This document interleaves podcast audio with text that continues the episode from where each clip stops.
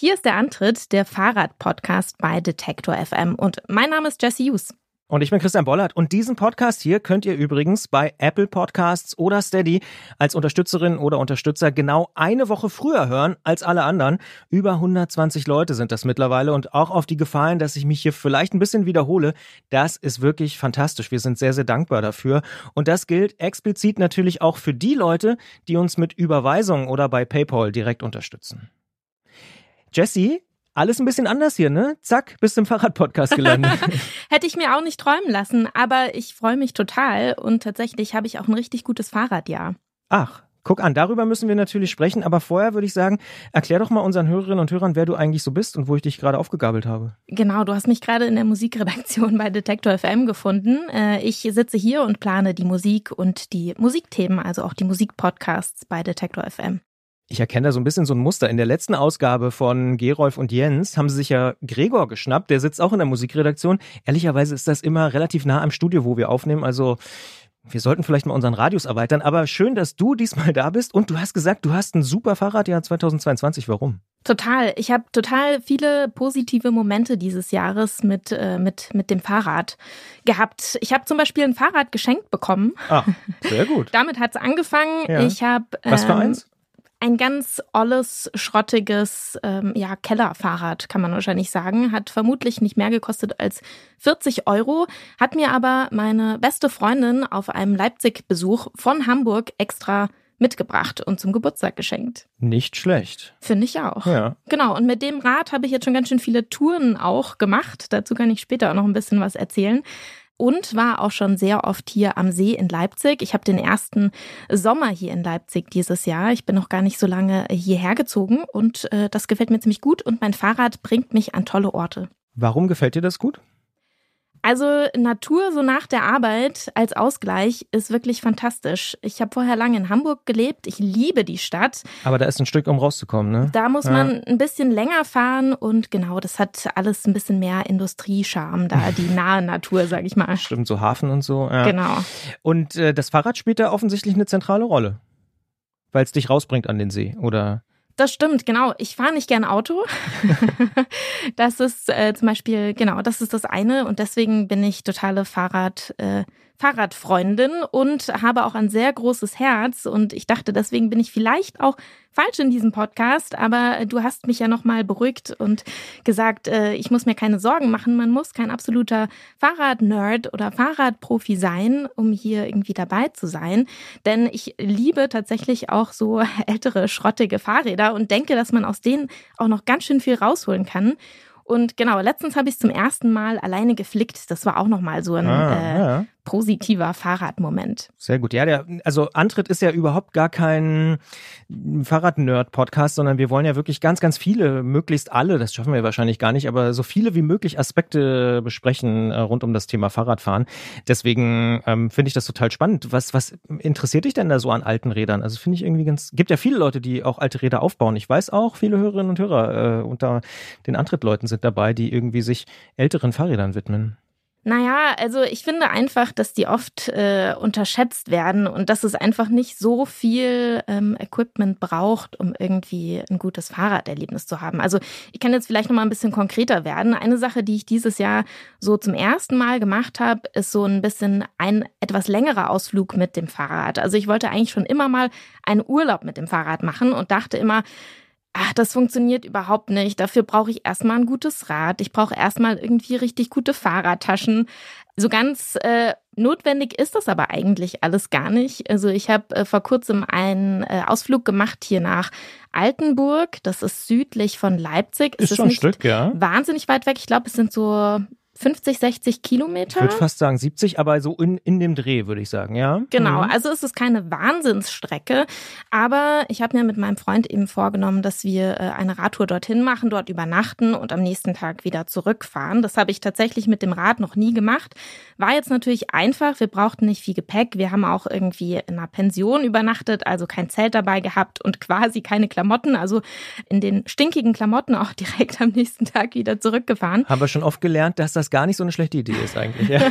spart auf jeden Fall Platz. Es ja. spart auf jeden Fall Gepäck, genau. Und äh, das Schöne war, es hat funktioniert. Wir sind mit zwei super schrottigen, aber sehr hübschen äh, ollen Rädern diese Strecke gefahren. Wir haben wahrscheinlich doppelt so lange gebraucht wie äh, Menschen mit besserer Ausstattung. Aber es hat total viel Spaß gemacht.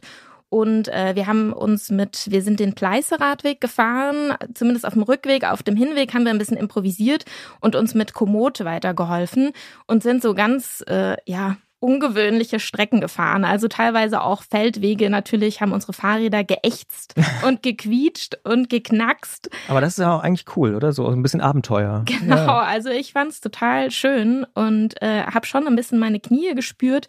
Dann am nächsten Tag, ich habe tatsächlich meine Gangschaltung war zu dem Zeitpunkt sogar auch noch kaputt.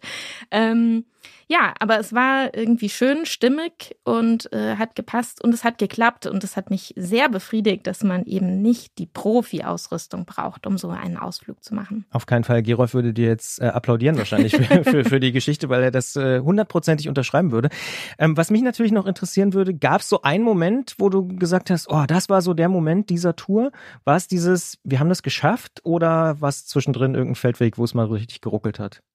Mm, also es gab so einen Moment, da sind wir, glaube ich, ich muss jetzt, ich hoffe, ich äh, verplapper mich nicht, aber ich glaube, wir sind über die thüringische Grenze gefahren. Ja, das kann sein. Wir ich war tatsächlich so, dieses Jahr auch in Altenburg, ja. Mhm, mhm. Das ist ja da auch so eine mhm. Dreiländerecke. Ja, ja. Und wir sind gerade über die thüringische Grenze gefahren, auf so einen kleinen Feldweg, der so aussah, als wäre da relativ lange niemand mehr lang gefahren und sind dann irgendwie an dem an so einem Eingang von einem Dorf rausgekommen mit so einer ganz alten Kopfsteinpflasterstraße und so einem ganz idyllischen Friedhof. Und da dachte ich, wow, es ist so schön hier. Solche Momente hat man tatsächlich eigentlich fast nur auf dem Fahrrad, weil wann kommst du dahin und man würde sich auch selten dahin verlaufen. Das kann vielleicht auch mal passieren, aber genau. Und das ist eigentlich auch so mein ja, mein, meine Lieblingssache am Fahrradfahren. Man kommt an ungewöhnliche Orte. Äh, da kann ich auch empfehlen, in Hamburg zum Beispiel so die Hafenregion. Die ist auch total klasse mit dem Fahrrad zu erschließen. Da muss man manchmal ein bisschen aufpassen, dass man nicht von einem LKW überfahren wird. Aber ähm, genau, das ist zu weit, um dahin zu laufen. Und mit dem Auto kommt man da eh nicht lang. Deswegen ist nochmal ein Tipp. Das ist ja wirklich ein äh, fast schon super Fazit. Ich würde sagen, damit starten wir in diesem Podcast. Äh, Jesse, schön, dass du mit dabei bist heute und ähm, ja, ich wünsche viel Spaß beim Zuhören und ich hoffe, wir können noch ein bisschen mehr von dir erfahren zum Thema Fahrradfahren. Sehr gerne.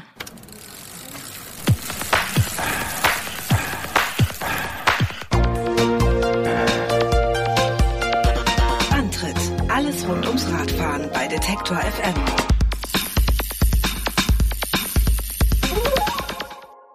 Nachdem Gerolf Jens und Gregor ja in der vergangenen Episode sehr, sehr viel über technische Aspekte bei der Tour de France gesprochen haben, wie zum Beispiel Zeitfahrräder und überhaupt allgemein Rennräder, auch ziemlich optimistisch im Übrigen, geht's diesmal schwerpunktmäßig eher um sportliche Aspekte in dieser Episode.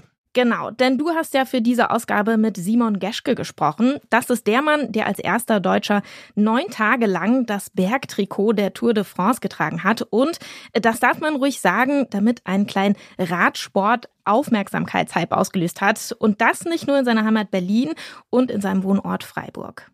Ganz genau. Und neben Geschkes Bergtrikot und dem Kampf ums gelbe Trikot haben erfreulicherweise direkt in der Woche nach den Männern die Frauen auch ziemlich viel Aufmerksamkeit bekommen. Vielleicht hat es im Sportsommer 2022 ohne Olympia und ohne Fußball-WM einfach mit der EM der Frauen und der Neuauflage der Tour de France der Frauen ein ziemlich gutes Timing gegeben. Sprechen wir drüber mit Romy Kasper, die als eine der besten Deutschen ins Ziel gekommen ist. Ganz ohne technische Tipps und Tricks geht es aber natürlich hier in diesem Fahrrad-Podcast auch nicht. Und deshalb hast du dich die Tage natürlich wie jeden Monat mit Christiane, der Werkstattmeisterin hier aus Leipzig, getroffen und über Montagefett und die richtigen Bremsbelege für Carbon- und Alu-Laufräder gesprochen. Ich würde mal behaupten, wer sich in den letzten Wochen mit Radsport und vor allem natürlich mit der Tour de France der Männer beschäftigt hat, der oder die dürfte an einem Namen nicht vorbeigekommen sein. Simon Geschke. Der gebürtige Berliner, der schon seit Jahren in Freiburg im Breisgau lebt, ist aus deutscher Perspektive bei seiner zehnten Tour de France die Figur der Tour gewesen. Neun Tage als offizieller Träger des Bergtrikots, ein leidenschaftlicher Kampf um jeden Punkt und dann auf der letzten großen Bergetappe nochmal viel Herz und am Ende nur ganz knapp nicht in die Spitzengruppe gekommen, deshalb am entscheidenden Berg keine Chance gehabt und das Trikot verloren. Danach haben wir schon viel gehört, erst vom Groll stellvertretend das Trikot tragen zu müssen, dann von der Verlängerung oder sagen wir mal die gar nicht vorhandenen Aufhörplänen der eigenen Karriere und schließlich auch viel Zufriedenheit mit dem eigenen Abschneiden und Dankbarkeit für die Anteilnahme in Deutschland. Wir vom Antritt finden, über all das sollten wir reden und zwar in Ruhe in diesem Podcast hier. Und deshalb habe ich Simon Geschke einfach mal angeschrieben und für diese zweite August-Ausgabe angefragt. Und ich freue mich sehr, dass er in dieser Episode auch wirklich zu Gast ist. Hallo und herzlich willkommen, Simon Geschke im Antritt. Ja, hallo. Seit dem Finale der Tour in Paris sind ja nun bereits ein paar Tage vergangen und wir haben einiges von dir gehört. Ich habe schon so ein bisschen angesprochen. Kommendes Jahr willst du die Tour vermutlich wiederfahren. Gehen wir recht in der Annahme, dass Simon Geschke 2023 dann mit aller Kraft versuchen wird, als erster Deutscher das Bergtrikot auch als Führender bis nach Paris zu bringen? Ja, das wäre natürlich schön. Also jetzt ähm, probiere ich erstmal ein bisschen Abstand von der Tour zu gewinnen und dann machen wir Pläne fürs nächste Jahr. Ich glaube, dass ich dieses Jahr eine wahnsinns Riesenchance hatte, das Trikot zu gewinnen. Aber ähm, ja, ich setze mir natürlich wieder Ziele und ähm, kann sein, dass das Bergtrikot nächstes Jahr wieder eine Rolle spielt. Kann aber auch sein, dass es äh, nächstes Jahr nicht so klappt, wie dieses Jahr in die Ausreißergruppen zu kommen und so weiter. Also das werden wir dann nächstes Jahr sehen. Das mache ich, äh, da mache ich jetzt noch keine Pläne. Aber ist schon richtig zu sagen, dieses Jahr war es gar nicht wirklich Ziel, oder? Nee, genau. Also dieses Jahr war es ähm, relativ spontan. Wir hatten unseren Kapitän Guillaume Martin verloren am, am selben Tag, wo ich das Bergtrikot übernommen habe. Und dann mussten wir natürlich ein bisschen umdenken. Äh, wir hatten auf einmal ja viel das Ziel Gesamtwertung halt weg. Und ähm, dann waren wir halt ja noch sechs Fahrer übrig, die oder ja doch sechs oder sieben Fahrer noch übrig, die äh, ja sich neue Ziele setzen mussten. Und ich wollte an dem Tag sowieso in die Gruppe gehen, weil es eine interessante Etappe war vom Profil her auch und habe dann morgens im Bus gesagt, ich würde gern probieren, in der Gruppe zu sein. Und äh, ich habe vier Bergpunkte. Heute wären 20, glaube ich, vergeben oder noch mehr. Äh, und ich habe äh, eigentlich sehr gute Chancen, das Bergtrikot zu übernehmen, wenn ich in der Gruppe bin, weil viele Fahrer noch gar keine Punkte hatten. Ja, und dann ähm, hat der Plan äh, perfekt funktioniert für uns. Wusstest du an dem Abend schon, dass es vielleicht länger dauern könnte? Ähm, länger dauern was? Das Trikot zu tragen?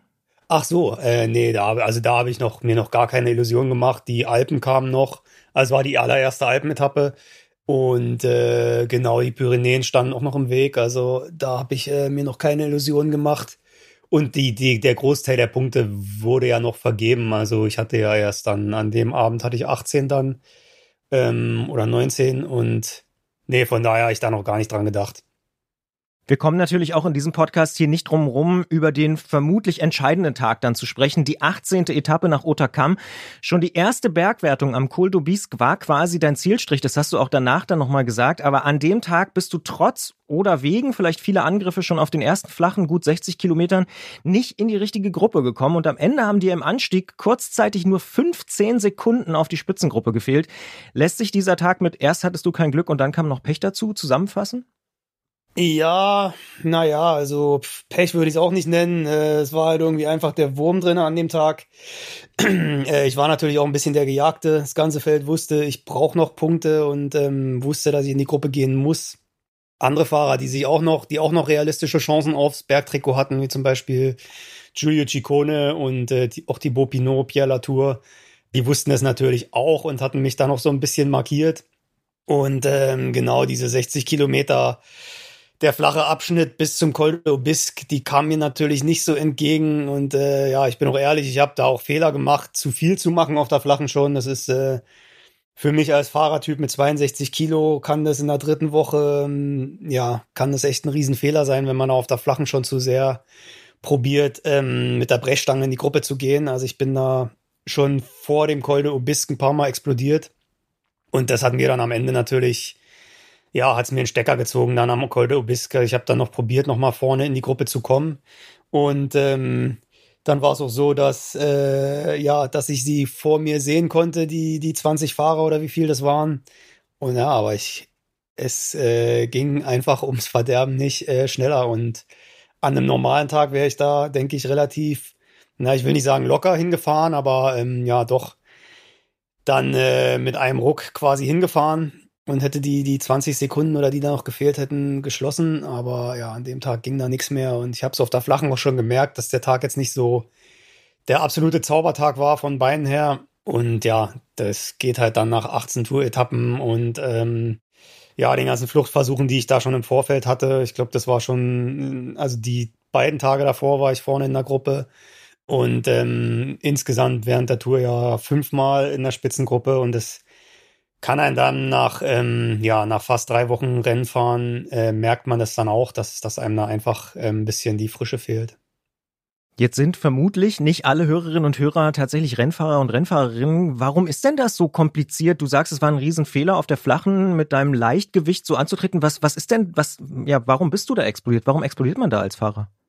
Ja, also ähm, man geht natürlich dann auch Attacken mit oder schließt Löcher im Wind, wo man dann äh, ja über kurze Strecken dann halt äh, 60, 65 km/h fährt und das kann man in der dritten Woche, kann man das halt, also so ein Fahrertyp wie ich kann das halt nur noch ein, zwei Mal machen. Und dann muss man erstmal ein bisschen Luft holen. Ich kann halt, äh, ja, mein eine Minute Rekord ist äh, 600 Watt zum Beispiel. Ähm, wenn ich den einmal fahre, dann, dann bin ich halt durch. Also da bin ich keine, keine Minutenrekorde mehr gefahren, aber für die dritte Woche war das dann halt doch, bin ich komplett am Limit, äh, ein paar Mal auf der Flachen mitgesprungen und ähm, das ist halt im, bei mir im Vergleich zu jemand wie, äh, ja, jemand, der auf der Flachen da eher für prädestiniert ist, ähm, Paradebeispiel vielleicht Wout von Art. Mir tut halt sowas mehr weh als jemand, der da ja auf der Flachen ähm, bessere Qualitäten hat. Also äh, bei, bei mir geht's dafür dann wieder ein bisschen einfacher, wenn es berghoch geht. Aber ja, wenn ich, äh, wenn ich auf der Flachen schon zu viel Kraft verbrauche, dann, dann fehlt mir das am Ende einfach. Und ich glaube, das war an dem Tag vielleicht der größte Fehler. Aber klar, ich war an dem Tag so nervös wie, wie die ganze Tour nicht. Davor dachte ich so, ja, mal gucken hier und da. Und zack, war ich wieder in der Gruppe. Und es war halt auch so ein bisschen die Leichtigkeit, ja, die, die es mir ermöglicht hat, das Bergtrikot so lange zu behalten. Und äh, genau das hat mir am letzten Tag vielleicht einfach gefehlt, weil ich dann mir zu viel Gedanken gemacht habe und äh, der Druck natürlich auch extrem hoch war. Ich hätte der erste Deutsche sein können, der das Bergtrikot gewinnt und überhaupt äh, einer der wenigen Deutschen, die überhaupt ein Trikot gewinnen bei der Tour de France. Das haben auch noch nicht so viele geschafft. Für, für mein Team wäre das eine Riesensache gewesen. Auch Kofidis hat noch nicht, äh, nicht viele Trikots gewonnen, glaube ich, in der, äh, in der Team, äh, in der Teamgeschichte und ja, von daher war der Druck da immens hoch und ähm, da macht man dann halt auch mal Fehler. Das heißt tatsächlich auch eine mentale Frage. Auch ja, also ich hätte, ich hätte mich einfach ruhiger verhalten müssen. Vielleicht, ähm, ja, hätten wir auch ein, einfach einen anderen Plan schmieden müssen mit dem Team. Also meine Teamkollegen sind auch super gefahren, aber haben sich dann im Endeffekt auch komplett aufgeraucht vor dem, Letz äh, vor dem ersten Berg. Und ähm, ja, vielleicht hätten wir da einfach allgemein ein bisschen ruhiger rangehen müssen an die ganze Geschichte. Aber ja, im Nachhinein lässt sich das immer leicht sagen. Von daher würde ich jetzt auch nicht sagen, dass wir einen Riesenfehler gemacht haben. Sowas kann passieren. Und im Endeffekt hätte ich vorher schon mehr Punkte gesammelt, äh, hätten wir an dem Tag auch nicht so einen Stress gehabt. Also im Endeffekt würde ich es also nicht mal wirklich als Fehler bezeichnen, weil ich davor halt auch äh, eigentlich alles richtig gemacht habe und das Team auch. Und ähm, ich vielleicht auch hier und da ein bisschen Glück hatte, in den richtigen Gruppen zu sitzen. Oder ja, zum Beispiel auf der Etappe, wo ich die ersten vier Punkte gesammelt habe, ähm, noch nicht so viel Gegenwind gehabt habe von meinen Konkurrenten. Ja, und da kommt halt einfach vieles zusammen. Du hast den Fahrertyp schon angesprochen. Auch da vielleicht nochmal für alle Hörerinnen und Hörer, die sich jetzt nicht so gut auskennen mit äh, Radrennsport, Rennradsport. Wann merkt man denn als Fahrer, ey, ich bin eigentlich im Flachen nicht so gut, aber dafür kann ich irgendwie ganz gut bergauf fahren? Aber das merkt man relativ früh. Also bei mir ging das schon so in den Jugendklassen los, dass ich gemerkt habe, okay, äh, berghoch liegt mir eigentlich sehr gut und man ist ja auch vom, vom Körperbau ist man so ein bisschen prädestiniert.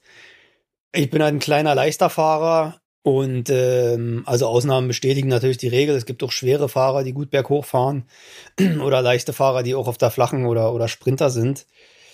Aber ja, generell ist das halt schon so, dass man das dann schnell merkt, ähm, bei welchen Rennen man gut ist und, und was einem im Endeffekt auch einfach mehr Spaß macht.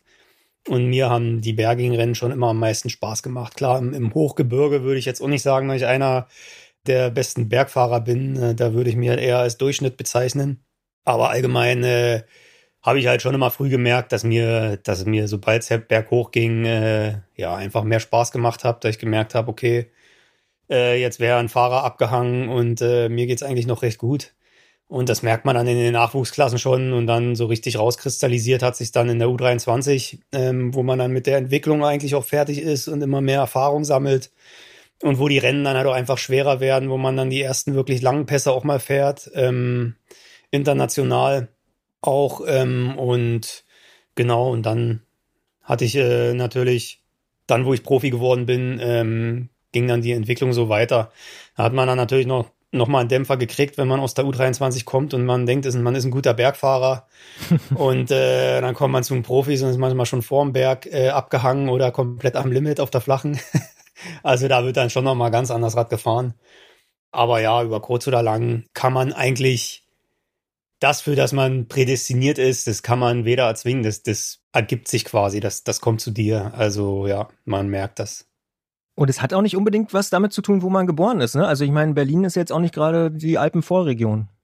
Richtig, genau. Also da, ähm, das hat überhaupt nichts damit zu tun, wo man trainiert oder wo man geboren ist. Also ähm, es gibt ja auch viele holländische Bergfahrer, äh, die haben auch nicht, äh, die haben auch nicht gerade lange Berge bei sich. Ähm, ja, nee, das hat damit, denke ich, nichts zu tun. Es ist halt auch einfach, ich bin jetzt auch kein Experte, aber es sind, glaube ich, auch die Muskelfasern, die da eine Rolle spielen, ob das mehr ähm, ob die mehr Ausdauer sind oder ähm, Schnellkraft, explosiv.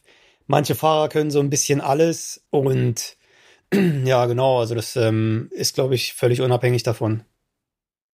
Ich glaube, ich gehe nicht zu weit, wenn ich sage, dass viele Leute Simon Geschke auch deshalb mögen, weil bei dir fast immer Emotionen, Kampf und auch Drama dabei sind. Dazu gehören sicher auch die vielen Tränen nach dem Verlust des Trikots auf der 18. Etappe nach Otakam. Kannst du dich mittlerweile doch irgendwie mit diesem, ja, manchmal ja vielleicht doch bitteren Titel Bergkönig der Herzen anfreunden? Boah, ja, ist äh, ein sehr schwieriger Titel natürlich. Ähm, bin natürlich stolz auf das, was ich erreicht habe, aber ähm, ja, Bergkönig der Herzen äh, ist natürlich, ja, hm, klingt so ein bisschen nach Trostpflaster und äh, trotzdem nach Niederlage. Von daher ähm, war es natürlich das Ziel, das Trikot nach Paris zu bringen, als, äh, als recht, rechtmäßiger äh, Gewinner oder als Träger und nicht nur stellvertretend. Und ähm, klar kann ich mich natürlich damit anfreunden und ich denke auch im Radsport äh, geht es ja auch darum, ähm, man sollte ja Radsport jetzt auch nicht überbewerten. Es geht ja auch um Unterhaltung und ich denke, der Kampf ums Bergtrikot, den ich hingelegt habe, äh, war sehr spannend und hat die Leute vielleicht auch vorm Fernseher gefesselt und äh, die haben mitgefiebert. Also zumindest habe ich das jetzt so äh, verstanden, dass das sehr, sehr spannend war vorm Fernseher. Oder mir haben es viele Leute gesagt, dass sie da sehr mitgefiebert haben. Und da bin ich natürlich trotzdem stolz drauf, dass ich die Leute damit unterhalten konnte mit dem Kampf und mit dem, was ich gezeigt habe. Und ähm, klar, dass es dann am Ende nicht gereicht hat, damit muss ich jetzt halt leben, aber da hatte ich die, die Chance und das hat halt nicht funktioniert. Also es gehört halt auch dazu, dass man äh, ja, dass man nicht immer als Sieger nach Hause kommen kann. Und ähm, gut, das, das ja, muss man halt dann auch in Kauf nehmen. Und ja, dass es nun äh, der spätere Toursieger war, der mir das Trikot abgenommen hat, das macht es ein bisschen leichter, dass es nicht irgendwer war. Ähm, aber klar, es sind gemischte Gefühle. Also einerseits äh, freue ich mich natürlich, wie gesagt, auf das, was ich geschafft habe. Das Team war super happy. Ähm, in, in, Deutschland äh, waren die Fans äh, ja ziemlich aus dem Häuschen mit dem ganzen Kampf ums Bergtrikot, äh, was ich so mitgekriegt habe. Und ja, andererseits, äh, wenn ich so zurückdenke an die Otakam-Etappe, dann ja, ist es schon eher so eine, so eine kleine bittere Erinnerung, dass ich da halt einfach, ähm, ja, dass, dass da mein Glück und meine Beine einfach äh, am Ende waren und dass da einfach nicht mehr ging, obwohl es theoretisch, ähm, ja, ich will nicht sagen, relativ einfach hätte sein können, aber ja, es hat halt wirklich nicht viel gefehlt. Und ich habe auch mal gesagt, wenn ich das Bergtrikot nach zwei, drei Tagen oder in den Alpen schon verloren hätte, hätte ich gesagt, okay, gut, hat Spaß gemacht und jetzt probieren wir wieder auf Etappen zu fahren, auf Etappensiege. Aber klar, wenn man so kurz vorm Ziel dann das Trikot abgeben muss, dann ist es halt bitter. Und ähm, je länger ich es hatte, desto mehr habe ich natürlich dann auch dran geglaubt, dass ich es bis nach Paris verteidigen kann. Und dann ist die Enttäuschung dann natürlich noch herber. Ja, total nachvollziehbar. Und Stichwort gemischte Gefühle, äh, du hast es ja auch in mehreren Interviews auch schon angesprochen, dass du dich mit diesem ersatzweisen Tragen des Trikots nach dem Verlust dann auch nicht so richtig anfreunden konntest. Was hat dich denn daran am meisten gestört? Ja, das war schon extrem komisch, weil, ähm, naja, also man, man trägt es halt stellvertretend, das sind die Regeln und man muss auch eine, eine nicht, äh, nicht sehr günstige Strafe bezahlen, wenn man das, wenn man das missachtet, wenn man das Trikot nicht trägt. Ja, ich glaube, war so richtig gestört. Natürlich trotzdem schön, ein Wertungstrikot bei der Tour äh, überstreifen zu können morgens, auch wenn man nur Zweiter in der Bergwertung war. Am meisten gestört hat mich fast noch der Tag in Paris, weil ich dann halt, ich musste auch immer in der ersten Reihe dann starten für die Fotos und meine, die Sponsoren auf den Trikots, die zahlen ja auch Geld dafür, dass sie präsentiert werden. Und ich war dann halt äh, der, der das Trikot präsentieren musste, weil äh, Jonas Wingegaard nichts beitragen konnte, logischerweise. Und ähm, ja, halt dann die letzte Etappe in Paris, äh, ja, wenn man dann mit Pogacar, Van Aert und Wingegaard in der ersten Reihe steht und alle drei haben was zu feiern und ich halt nicht, das ist halt so ein bisschen das, was, äh, was hart ist dann natürlich, wenn dann quasi drei Gewinner neben dir stehen, drei, äh, eine, äh, drei Trikotgewinner und ich quasi, der, der sein Trikot nur trägt, aber nicht gewonnen hat. Das ist natürlich schon so ein, es hat äh, schon einen, einen blöden Beigeschmack dann, ja. Stimmt eigentlich die Anekdote, dass du die Punkte durchgezählt hast auf dem 2022er Trikot? Ja, da kam äh, von der ARD oder vom ZDF kam die Anfrage äh, für, für, den, für den Kinderkanal, glaube ich. Die Kinder durften dann immer Fragen stellen. Am ersten Tag kam gleich die Frage von Eurosport, aber da hatte ich äh, ehrlich gesagt weder Zeit noch Lust da, mich hinzusetzen und die Punkte zu zählen, weil so viel Langeweile hat man bei der Tour dann auch nicht. Und äh, dann habe ich es am Ruhetag, habe ich es dann mal in Angriff genommen und habe die tatsächlich durchgezählt, ja. Also davor, ich mal grob geschätzt, ich hätte so auf 50 getippt. Aber es waren dann doch 75. Aber es war, ja, es war auch, also da, wo die Nähte sind, da ist dann halt mal nur ein halber Punkt oder so. Also es ließ sich schlecht, äh, ließ sich schlecht jetzt so hundertprozentig zählen. Nicht ganz wissenschaftlich. genau, ja, nicht ganz wissenschaftlich. Also vielleicht wäre irgendwie bei 73 ein Viertelpunkt rausgekommen oder so. Ich habe dann aus einem Viertel und einem halben Punkt halt mal einen ganzen gemacht und dann, äh, genau, bin ich jetzt auf grob 75 gekommen. Wir fragen ja in unserer Serie der Ausfahrt des Monats immer unsere Hörerinnen und Hörer so nach dem ganz besonderen Moment auf ihrer Ausfahrt. John Degenkolb hat das damals nach seinem Sieg bei Paris-Roubaix auch gemacht. Gibt's für dich so diesen einen besonderen Moment auf der Tour de France 2022? Oh, ähm, naja, die Tour ist halt klar drei Wochen lang. Da gibt's viele besondere Momente. Ähm, für mich eine der, der schwersten Etappen und die Etappen vielleicht, auf die ich äh, sehr stolz bin, war die Galibier-Etappe. Also die, die erste Galibier-Etappe, wo ich in der Gruppe war und äh, Trikot verteidigen konnte. Ähm, da war ich oben dann Zweiter. Hinter waren Bagil äh, über ein Galibier und das ist halt ein Berg. So über 2600 Meter, da fühle ich mich normalerweise nicht so wohl. Und äh, ja, nee, da war ich auf jeden Fall stolz drauf. Also der Moment, als Zweiter über ein Galibier zu kommen, äh, 15 Punkte habe ich dafür fürs Trikot gesammelt. Das war ähm, auf jeden Fall ein besonderer Moment und ja, da hatte ich äh, super Beine an dem Tag. Und Hochfahren nach Alpe d'Huez? Ja, auch ein besonderer Moment, im Trikot vor allem, ja. Aber an dem Tag war ich, war ich so breit, dass ich das gar nicht so doll genießen konnte, weil ich da Alp d'Huez hoch wirklich ganz schön gelitten habe, obwohl ich im Gruppetto saß. Ja. Aber das war halt der Tag nach der Galibier-Etappe, wo ich so äh, super tief gegangen bin. Ja, von daher, und dann war es auch äh, super heiß, weiß ich noch. Also es war dann auch ähm, trotz gemächlichem Tempo, eigentlich war es eine ganz schöne Qual, da hoch Alp. Aber klar, mit der Atmosphäre ähm, gleicht sich das dann wieder aus. Also das, das hat schon echt Spaß gemacht. Und da wo ich danach Alp d'Huez das Trikot immer noch hatte. Also da habe ich es ja ganz knapp verteidigen können. Ähm, passiv, also ich habe ja an dem Tag keine Punkte gesammelt, aber ja, da fingen wir dann halt an, äh, einen Plan zu schmieden ähm, für ja für für das Bergtrikot, um es bis nach Paris zu halten. Viele fanden ja dann in Paris nochmal diese letzte Bergwertung als besonders. Äh, ging es dir auch so oder war es dann doch auch komisch, so wie du es vorhin beschrieben hast am Start? War es ja auf jeden Fall komisch. Äh, also es war ein sehr schöner Moment, überhaupt nicht geplant. Ich weiß nicht, was da los war. Also ich war halt vorne, ich habe ein bisschen mit Giulio Ciccone geredet. Wir waren zweite Reihe. Und ähm, Genau, Ciccone, der war ja ein Punkt hinter mir am Ende in der Bergwertung, also er ist auch sehr äh, aktiv aufs Bergtrikot gefahren. Und ja, da haben wir halt bisschen gequatscht und ich habe dann gesagt, komm, in drei Kilometern ist der Berg, sprinten wir nochmal um den letzten Punkt und äh, ja, wollte er dann nicht. Und äh, ja, auf einmal er das ganze Feld rausgenommen und ich durfte da dann alleine mir den letzten Punkt sichern. Äh, war, war natürlich schön. Also, wie gesagt, äh, war, war auch nicht geplant von der Organisation oder so. Und ähm, ja, war auch ein besonderer Moment, nochmal ähm, die letzte Bergwertung zu gewinnen im, im Bergtrikot. Äh, kann sein, dass es der sowieso der letzte Tag im Bergtrikot war für mich bei der Tour. Man weiß es ja nie. Und äh, nee, das, das war schon ziemlich cool. Also eine sehr respektvolle Geste vom Feld. Und ja, das hat äh, die letzte Etappe mir natürlich auch nochmal ein bisschen versüßt, ja. Wenn wir richtig gelesen haben, soll es ja über die Tour 2022 so eine ziemlich aufwendige Netflix-Dokumentation geben. Da dürfte doch Simon Geschke und sein Kampf ums Bergtrikot, Stichwort Drama, eigentlich eine mindestens größere Nebenrolle spielen, oder? Äh, das weiß ich nicht. Also Netflix, Doku, ja.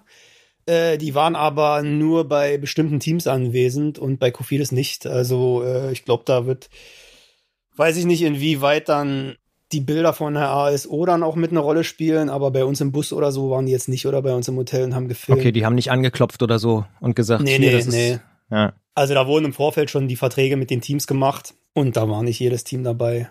Sicherlich auch aus Zeitgründen. Wenn du ein bisschen rauszoomst, jetzt mal von deiner Tour auf die Tour insgesamt, viele sagen ja, oh, das war die spannendste Tour seit Jahren. Viele sagen auch, dank dir ist es in Deutschland zu ja, min mindestens einem kleinen Radsportboom wiedergekommen, dass die Leute gesagt haben, oh, Bergtrikot, ist ja total interessant, der Kampf. Aber natürlich auch der Kampf ums Gelbe. Wie resumierst du jetzt so ein paar Tage, ein paar Wochen später die Tour? Ich habe ja, also wenn man die Tour selbst fährt, kriegt man von der Tour selbst gar nicht so viel mit. also man erwischt sich oft dabei, dass man dann abends erstmal gucken muss, oh, wer hat denn heute überhaupt gewonnen? Von daher sieht man, sieht man relativ wenig so vom Finale zwischen Wingegaard und, und äh, Pogacar. Habe ich ja auch äh, in den seltensten Fällen was mitgekriegt. Aber ja, ich denke, dass die Tour sehr spannend war dieses Jahr. War sicherlich auch schön oder was die Zuschauer ja auch sehen wollen, dass es halt kein Überflieger gab, so wie Pogacar letztes Jahr, dass er halt dieses Jahr auch mal Schwächen gezeigt hat und ähm, ja, dass das gelbe Trikot, was halt anfangs so ein bisschen fast wie äh, schon auf seinen Schultern äh, ja sicher war nach Paris, wo man das gedacht hat, dass er dann doch ähm, bei der ersten Galibier-Etappe einen ganz schönen Einbruch hatte. Und ja, ich denke, das, das hat die Tour schon sehr spannend gemacht.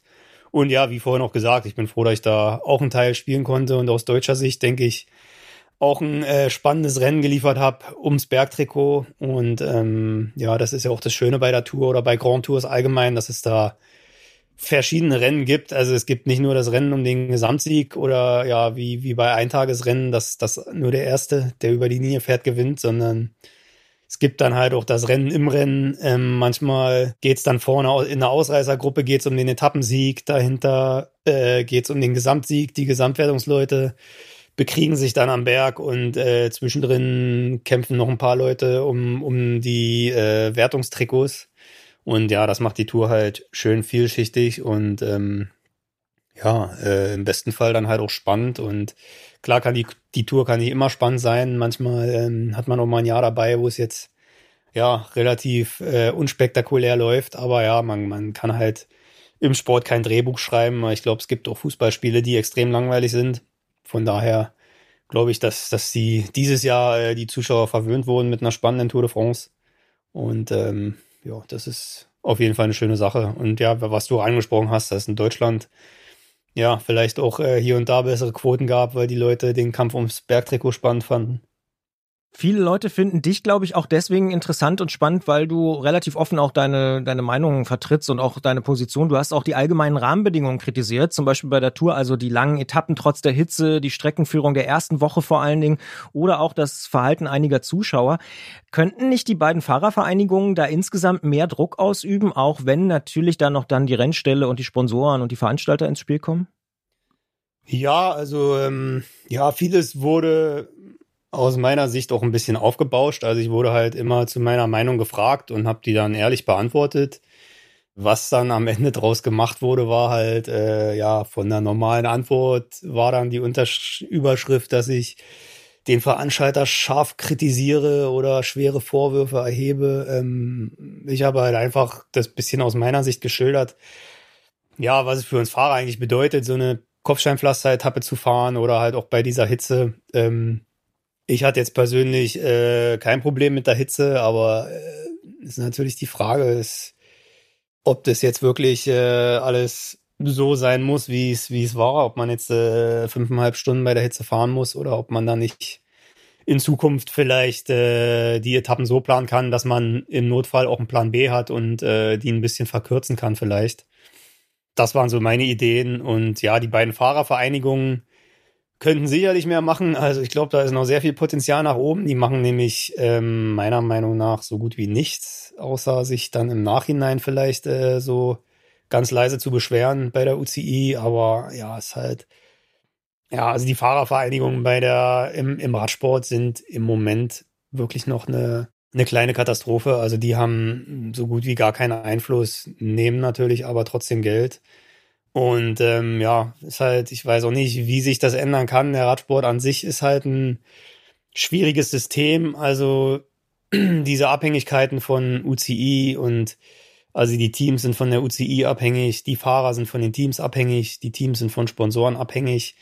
Und da sind halt ähm, Machtgefüge, die ähm, ja so eine Fahrervereinigung dann auch nicht durchbrechen kann. Beziehungsweise können die Fahrer, klar haben die eine wahnsinnige Macht. Ich meine, wenn wir sagen, so ohne uns, ähm, wir fahren heute nicht, gibt's halt heute keine Etappe, äh, kann natürlich keiner was machen. Aber das wird halt leider nie passieren, weil äh, es bei der Tour dann halt auch wieder Teams gibt, die mit einer Einladung da sind. Die sagen sich dann auch, okay, dann äh, gibt's nächstes Jahr für uns vielleicht keine Einladung, wenn wir jetzt hier streiken. Ähm, von daher sagt dann der Teamchefs auch, die Teamchefs sagen dann zu solchen Teams äh, natürlich auch den Fahrern, okay, ihr könnt streiken, aber dann könnt ihr euch nächstes Jahr direkt ein neues Team suchen, weil dann kriege ich keine Einladung zur Tour mit meinem Team. Ähm, dann springen die Sponsoren ab oder äh, wie auch immer. Also da gibt's diese Abhängigkeiten, die einfach, ja, die einfach da sind und ja, was die ganze Sache halt so, so ziemlich fragil macht und am Ende sitzt dann halt doch die UCI äh, an einem sehr langen Hebel und ähm, als Fahrer hat man da ziemlich wenig zu melden. Ja, ist ein spannendes Thema, finde ich, weil zum Beispiel in den USA haben das ja so Spielergewerkschaften so richtig geschafft, ich sag mal auch, äh, ja, sich Respekt von den Clubbesitzern und den Sponsoren äh, zu erarbeiten eigentlich, ne? Ja. Ja, ich glaube, das sind äh, zwei ganz verschiedene Paar Schuhe. Ähm, die Strukturen sind halt gerade in den Sportarten bei der äh, in der USA sind die, glaube ich, komplett anders. Da habe ich jetzt nicht so den, den Durchblick, wie das, wie das funktioniert. Aber ja, so ein, so ein System wie im Radsport gibt's glaube ich, sonst nicht so mit einem Weltverband, der ja zum Beispiel die World Tour Lizenzen immer nur auf zwei Jahre macht. Und ja, ist halt alles sehr, sehr unstabil. Wir wissen jetzt zum Beispiel nicht, ob wir nächstes Jahr noch eine World Tour Lizenz haben. Da geht's schon mal los. Und ähm, ja, da äh, ist es halt schwer, da irgendwie jetzt ähm, einen riesen Fass aufzumachen, wenn man da noch nicht sicher ist, wie es nächstes Jahr überhaupt weitergeht mit, äh, mit der Lizenz und so weiter. Weil so die Planungssicherheit fehlt.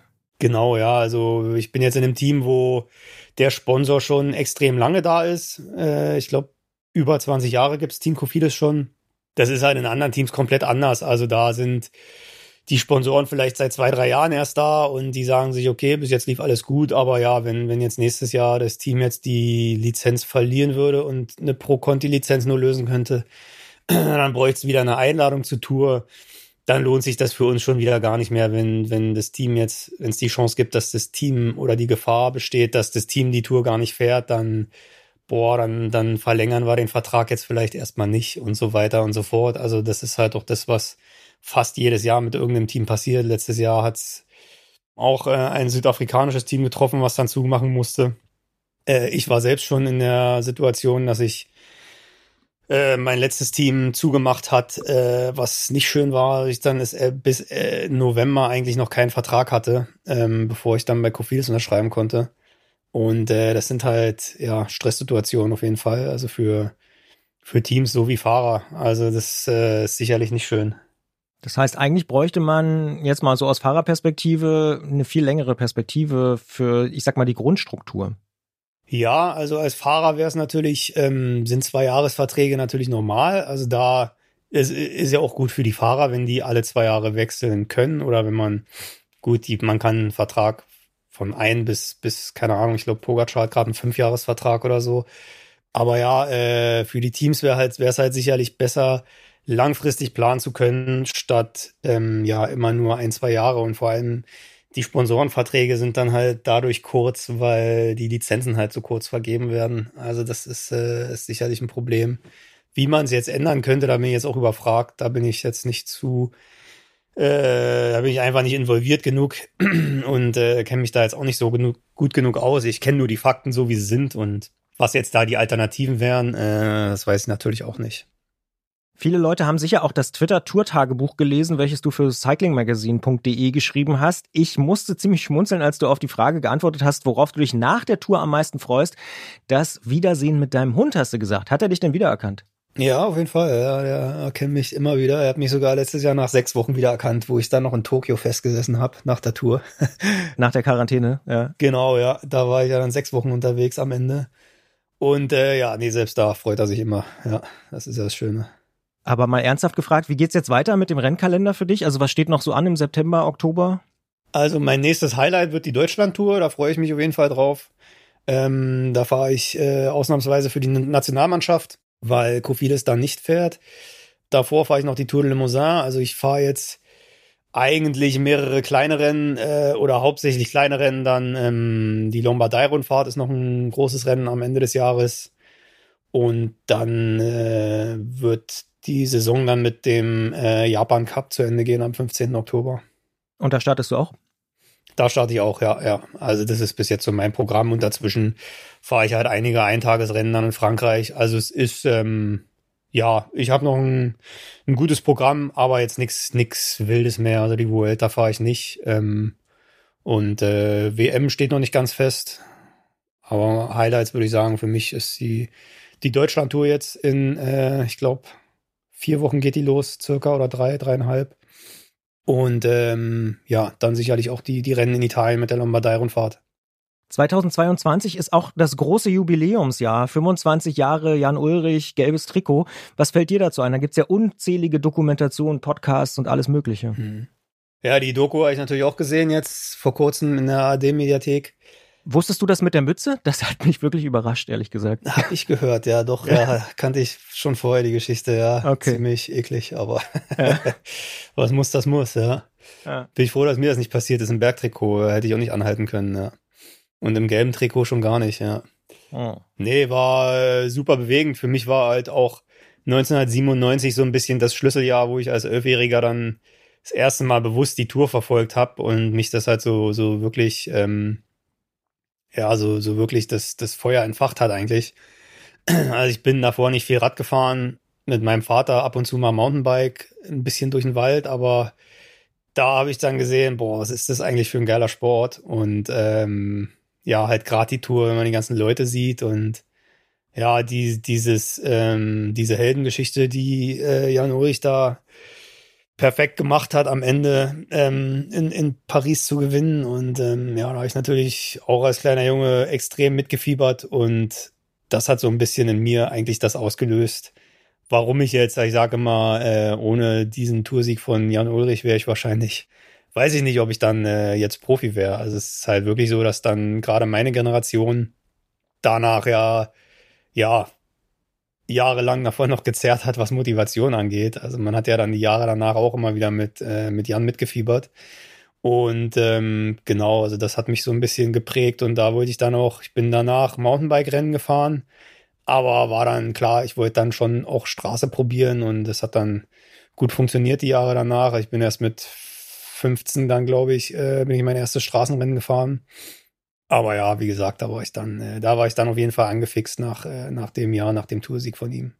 Da war definitiv viel Licht, glaube ich. Wie gehst du so mit den Schattenseiten um? Also die ganzen. Abstürze, mhm. Doping und so? Ja, ist halt ein Teil davon, was natürlich, also es hat mich dann halt auch am Anfang meiner Karriere natürlich ähm, stand mir das im Weg und hat mich sehr belastet, weil ähm, klar, die, äh, es hat halt den Radsport in Deutschland halt erst äh, auf Wolke 7 gehoben was so in meiner Nachwuchszeit natürlich schön war. Es gab viele Rennen und ähm, alle fanden Radsport toll. Und dann, als es eigentlich so weit war in der U23, wo ich dann Profi werden wollte und ähm, wo es dann wirklich ja um die Wurst ging quasi, da waren dann die ganzen Skandale und da habe ich natürlich dann schon gedacht, boah, ist ja schon eigentlich so wusste ich nicht, was, also da hm, die Jahre, die man mitgefiebert hat, war man dann natürlich genauso schockiert wie jeder andere auch, ähm, als man dann ja herausgefunden hat, wie das alles zustande kam. Und ähm, ja, genau. Und dann äh, das Jahr, wo ich Profi geworden bin, war es halt auch gerade äh, das Jahr, wo Team Gerolsteiner zum Beispiel zugemacht hat. Also es äh, musste ich dann erstmal ins Ausland zu einem kleineren Team und ähm, gut, war für die Entwicklung vielleicht jetzt auch nicht das Schlechteste, aber da habe ich es dann halt an am eigenen Leib gespürt, dass äh, ja, die ganzen Skandale, den Radsport in Deutschland jetzt halt auch wieder von Wolke 7 in den Keller haben stürzen lassen und äh, dass man sich halt ständig mit den, mit den Fragen konfrontiert gesehen hat zu Doping und ähm, ja, obwohl man ja da als, als 22-Jähriger noch überhaupt nichts von wusste und äh, für mich war das halt auch alles neu, die ganzen Skandale. Ich wusste nicht, was man im Radsport, äh, ja, wie krass es da wirklich war in der Vergangenheit. Und ähm, ja, und dann gerade am Anfang der Profikarriere, ich meine, in Deutschland wurde nur schlecht darüber berichtet, ähm, über den Radsport, während man dann halt als Neoprofi froh war, eigentlich bei der Tour dabei zu sein. 2009 war meine erste. Und eigentlich jedes Interview ging um nichts anderes. Und äh, ja, das war schon schwierig. Also das hat dann auch die ersten Jahre gar keinen Spaß gemacht. Deswegen bin ich auch froh, dass sich das jetzt wieder geändert hat. Auch natürlich wegen dem Anti-Doping-Kampf, den der Radsport jetzt, denke ich, sehr gut äh, hinkriegt mit den Kontrollen. Und ähm, es gab jetzt äh, seit dem Fuentes-Skandal ja eigentlich keine großflächigen Skandale mehr. Und äh, ja, auch bei der Tour war es jetzt die letzten Jahre immer so, dass man sagen kann, ähm, ja, man, man muss halt eigentlich daran glauben, dass es jetzt sauber ist, weil es gab halt einfach keine positiven Proben mehr, trotz vieler Kontrollen und auch trotz guter Kontrollen.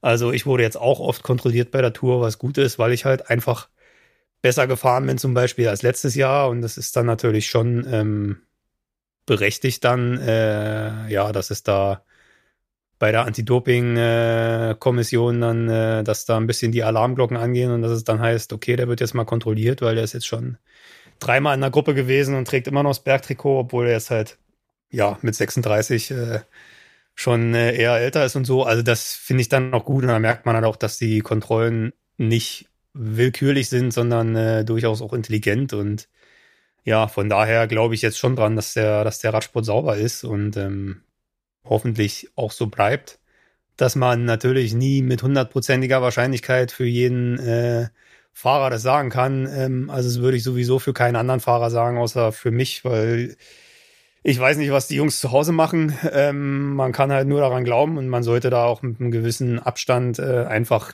jetzt die Rennen so wie sie waren. Wir hatten es ja vorhin, die Tour war super spannend und das soll man dann halt auch erstmal genießen. Und äh, ein gewisser Zweifel ist natürlich berechtigt und sicherlich auch äh, verdient. Ich meine, Radsport hat in der Vergangenheit nun mal ziemlich viel nennen wir es mal verkackt. und äh, also du nimmst es Leuten nicht übel, die sagen, hm, na ja, so wie da Pogacar und Wingegaard vorne wegfahren, mhm. das könnte schon also schwierig sein. Nee, überhaupt nicht. Also die Zweifel verstehe ich total. Da stehe ich auch total dahinter, dass es, dass man das mit einem gesunden Zweifel beobachten sollte und äh, ja, aber trotzdem nicht sofort Doping schreien, nur weil einer der Beste ist. Also das mag ich halt auch nicht, wenn es dann, also man muss sich auch immer vor Augen halten, ähm, wenn wir alle sauber sind, ist halt auch einer der stärkste. Also egal, ob das jetzt klar, in den, in den 1999 war es halt, ähm, da war halt einer der stärkste und es war relativ klar. Jetzt wissen wir alle in der Vergangenheit, dass der halt nicht sauber war. Aber wenn ähm, 99 alle sauber gewesen wären, dann wäre halt auch einer der stärkste gewesen. Und dann ist es halt auch unfair, dem Stärksten dann immer diese Karte zuzuschieben. Naja, ist ja eigentlich schon ein bisschen zu krass. Und also das finde ich dann halt, das geht auch nicht. Und ähm, erst recht nicht das, was man halt so liest. Also ich gucke ja dann auf Social Media auch immer ganz gerne mal, äh, was so unter so Sportschauartikeln kommentiert wird. Und ähm, ja, wenn dann halt so Leute runterschreiben, dass halt eh alle gedopt sind und ähm, dass man sowas sauber gar nicht schaffen kann, sowas wie die Tour. Also da stellt sich bei mir alles auf, weil es ist halt einfach, äh, ja, einfach dreist, wenn man keine Ahnung hat, sowas zu behaupten. Also das kann man in jedem Sport behaupten, aber es ist halt auch so, dass wir seit über 20 Jahren nichts anderes machen. Und das dann klein zu reden mit, ähm, ja, die sind eh alle gedopt und das gucke ich mir nicht mehr an und äh, das kann man ja gar nicht schaffen. Und äh, ja, wenn man die, wenn man die Bedingungen aber gar nicht kennt, also dann sollte man vielleicht sich mit so Aussagen nicht so weit aus dem Fenster lehnen. Aber wie gesagt, ein gesunder Zweifel ist, ist natürlich äh, gut und ist bei mir auch vorhanden. Und äh, ich glaube auch nicht alles, was ich sehe, aber ähm, ich glaube fest daran, dass, dass äh, alle sauber sind. Und solange da äh, nichts kommt jetzt, was äh, ja eine positive Dopingprobe ist, dann äh, glaube ich da auch weiterhin dran. Stichwort Social Media. Wer sich über dich informiert, der landet natürlich auch auf deinen Social Media Profilen, wo du ja auch durchaus aktiv bist. Und dort stößt man auch auf ein Profil beim Grußbotschaftendienst cameo.com. Da kann man von dir so persönliche Videogrußbotschaften zum Beispiel zum Geburtstag bekommen. Ist dir abends im Hotelzimmer dann doch langweilig? Langweilig nicht, aber ich mache das gerne, weil ähm, ich denke, das ist eine ziemlich coole Sache. Ich mache das schon seit ein paar Jahren. Ich lasse die Preise erschwinglich, um jetzt einfach keinen auszugrenzen. Also ich glaube, ich bin relativ günstig im Vergleich zu, ich glaube, Philipp Gilbert ist zum Beispiel auch da oder Lachlan Morton. Und genau, man kann sich da halt einfach ein persönliches Grußvideo, äh, man kann mir dann halt auch sagen, was ich genau sagen soll, irgendein Witz oder ein Insider. Ähm, ja, zu allen möglichen Anlässen. Oft ist es Geburtstag oder ähm, einfach nur so ein Gruß. Äh, oder ich soll mich über, über irgendeinen äh, Freund halt manchmal auch mal lustig machen oder äh, so Sachen. Und äh, ja, genau. Ich habe aber immer ein paar Tage Zeit, also ich mache das, ähm, wenn es mir dann reinpasst. Also am besten ist natürlich am Ruhetag oder äh, ja auch mal abends dann oder nachmittags, wenn noch ein bisschen Zeit zwischen Massage und Essen ist, dann äh, mache ich sowas schnell. Es geht immer relativ fix zum Glück. Aber du bist der einzige Deutsche, oder? Der das macht, wenn ich das richtig gesehen habe. Radsportler. Das weiß ich nicht. Das kann natürlich sein, ja. Ich habe das vor ein paar Jahren mal angefangen und ähm, ja, inzwischen äh, habe ich schon eine Menge Videos gemacht und glaube ich, äh, eine Menge Leute glücklich gemacht. und äh, ja, nee, ob da andere Deutsche noch das machen, das weiß ich nicht. Die allerletzte Frage ist vielleicht ein bisschen banal, aber ich habe mal rumgefragt, wenn wir heute mit Simon Geschke reden, was soll ich fragen? Einer hat gefragt, wann kommt der Bart ab? Kommt nie ab, oder? Oh, mal sehen. Also, äh, das behalte ich mir vorher. War jetzt diesen Winter sogar wirklich mal ab. Äh, aber ich hatte ihn jetzt seit 2000, 2014 war die erste Saison, wo ich den Bart hatte und seitdem hatte ich ihn zweimal ab. Also es ist echt schon ganz schön lange, dass ich ja den Bart hab und ein bisschen wäre ein bisschen seltsam, den abzumachen. Also es ist jedes Mal, wie gesagt, zweimal hatte ich ihn ab und ähm, ja, wenn man morgens ins Spiegel guckt, das ist, äh, ist ganz komisch. Also ich fühle mich da irgendwie nicht wohl. Und ja, also ich wüsste jetzt nicht, warum ich da, ich meine, ich frage jetzt als Gegenfrage auch nicht, wann kommen deine Haare ab? Also es ist so. ja, ist nicht meine ja, Frage, für, aber. Für ja, mich ja. ist das äh, so ähnlich. Also. Ja, ja. Ja, manche Leute haben ja auch ähm, ihr Leben lang denselben Haarschnitt. Also pff, ich glaube nicht, dass, dass ich den Bart irgendwann mal abmache. Ich kann es mir zu, zumindest zur Zeit nicht vorstellen. Vielleicht, wenn die ersten grauen Haare dann kommen, vielleicht überlege ich es mir dann mal, aber ich würde jetzt da kein, keine Deadline mir setzen. Ist jetzt nicht so, dass das, äh, dass ich das so schrecklich finde, dass ich es kaum erwarten kann, den abzumachen. Im Gegenteil.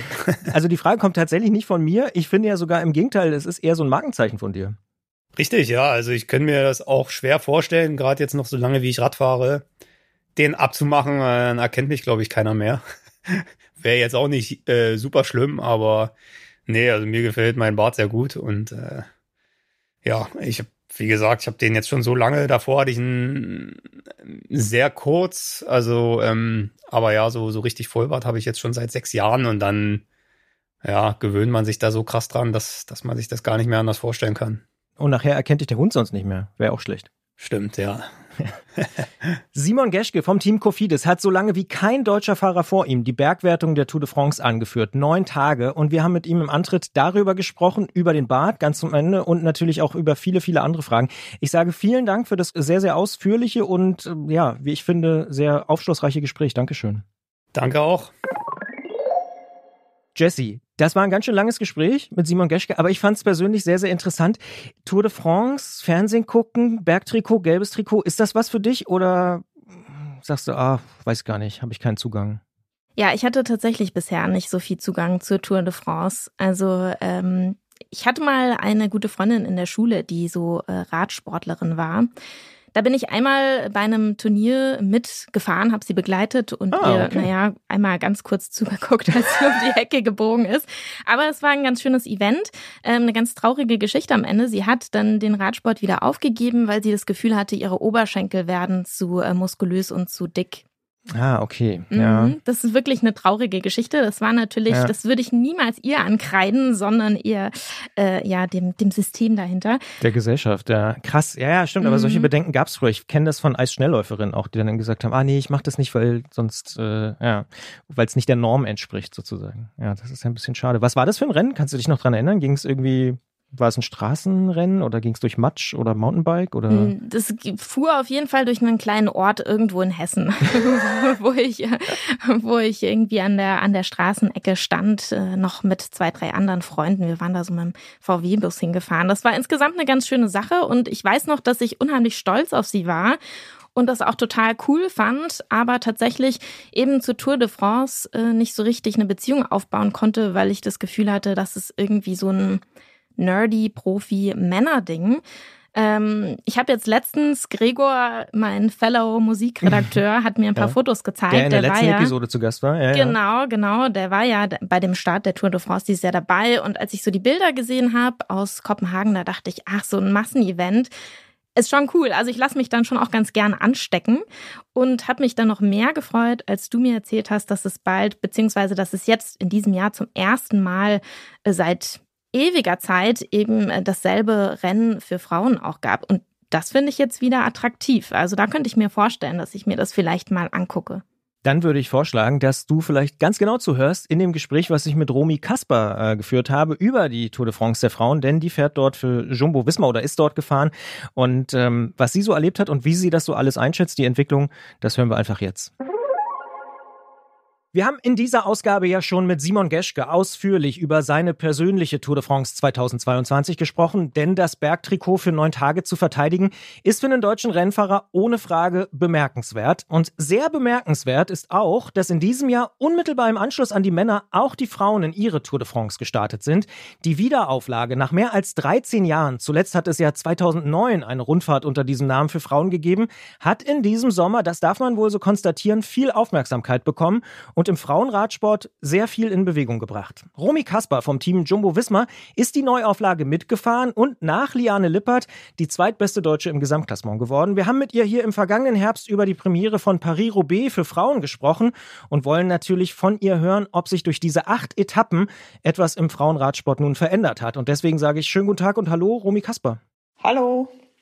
Die Tour de France der Frauen ist ja nun auch schon ein paar Tage zu Ende. Würdest du den Leuten zustimmen, die davon sprechen, dass mit diesem Rennen der Frauenradsport jetzt nochmal auf ein neues Level gehoben worden ist?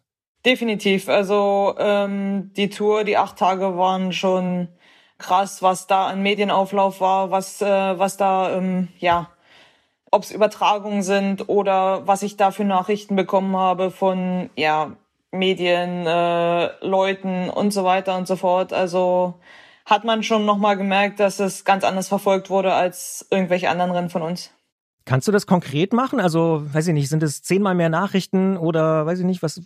Uh, eine Zahl würde ich jetzt gar nicht nennen wollen, aber ähm, ich habe halt von, von Leuten, ja, auf Deutsch gesagt, die ich gar nicht kenne, halt wirklich ähm, Reaktionen bekommen ähm, und äh, die die Tour geschaut haben und auch so aus dem aus dem Umfeld von Leuten Nachrichten bekommen, die normalerweise klar den Sport verfolgen, aber jetzt nicht unbedingt ähm, ja die Live-Übertragung schauen und so weiter und so fort und ja, da hat man halt schon gemerkt, dass es halt nochmal was anderes ist. Also dass der, dass wir nochmal ein bisschen anders in den Vordergrund äh, gerückt wurden und äh, mehr Aufmerksamkeit bekommen haben.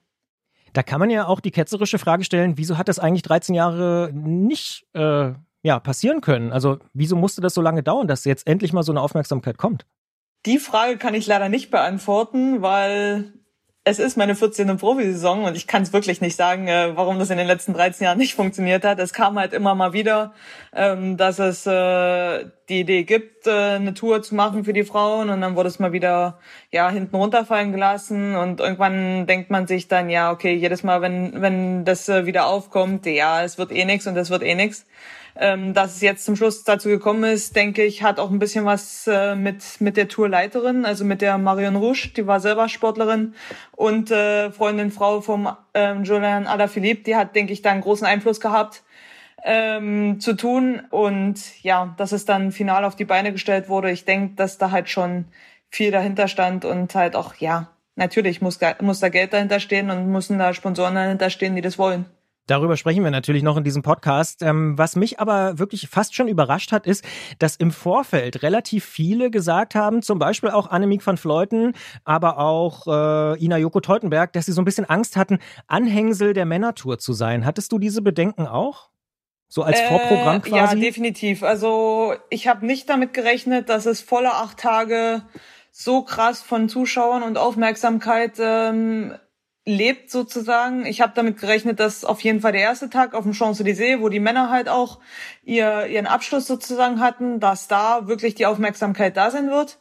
Aber ich habe ehrlich gesagt nicht damit gerechnet, dass sich's volle acht Tage durchzieht. Und das war echt beeindruckend. Ja.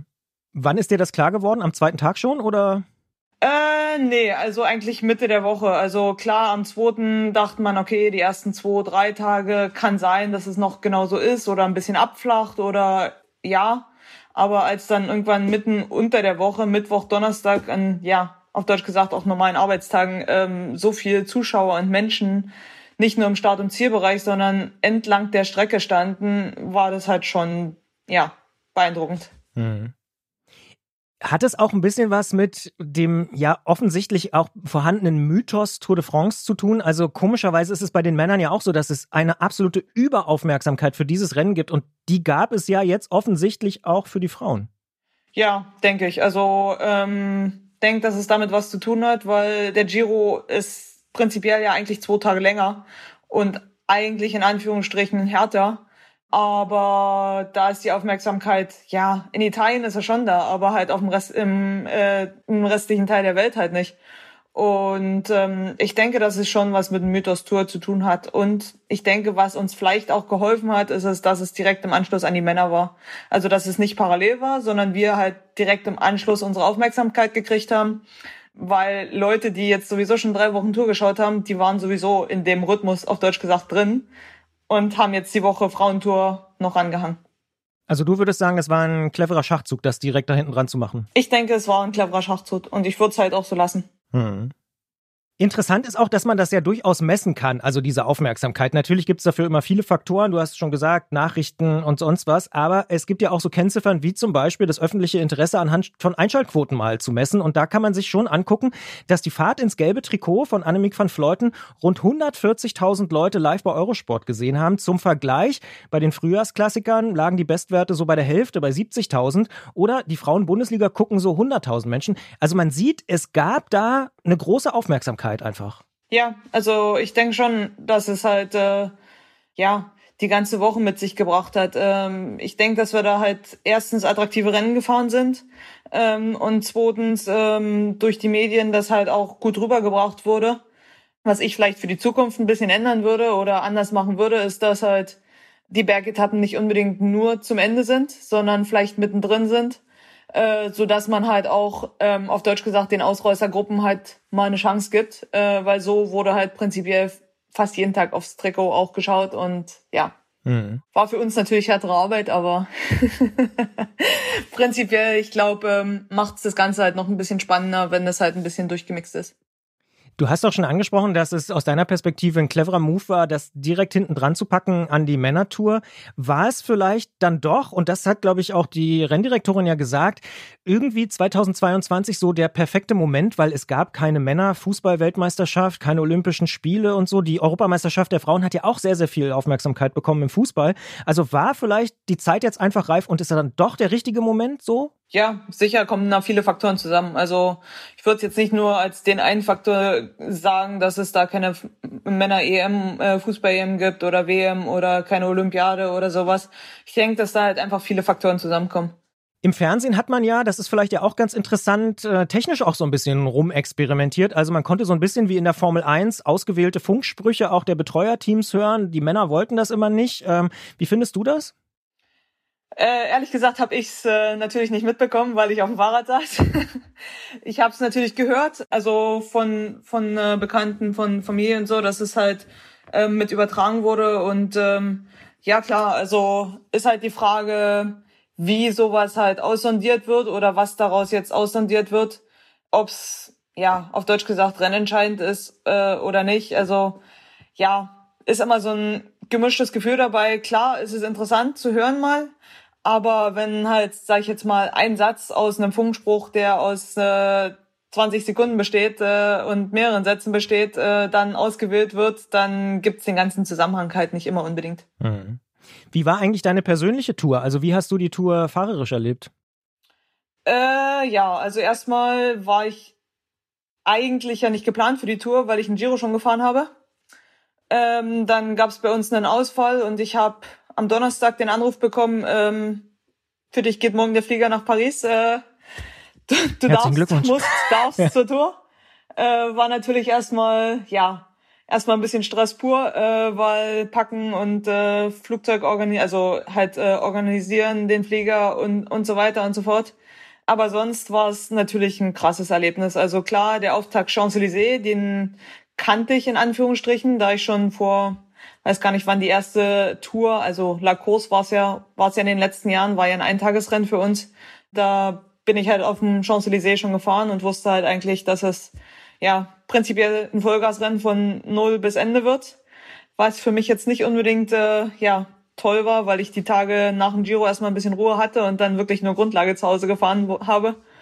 Und hieß also von Kilometer null Vollgas und äh, Laktat bis, die Ohren. Und ähm, ja, aber äh, ja, Champs-Élysées war cool. Da mit dem zweiten Platz zu starten, war einerseits ärgerlich, dass es nicht komplett gereicht hat, aber natürlich äh, ein super Start fürs Team. Ähm, und ja, die anderen Tage ging es dann natürlich äh, super weiter. Marianne fährt am zweiten Tag ins gelbe Trikot.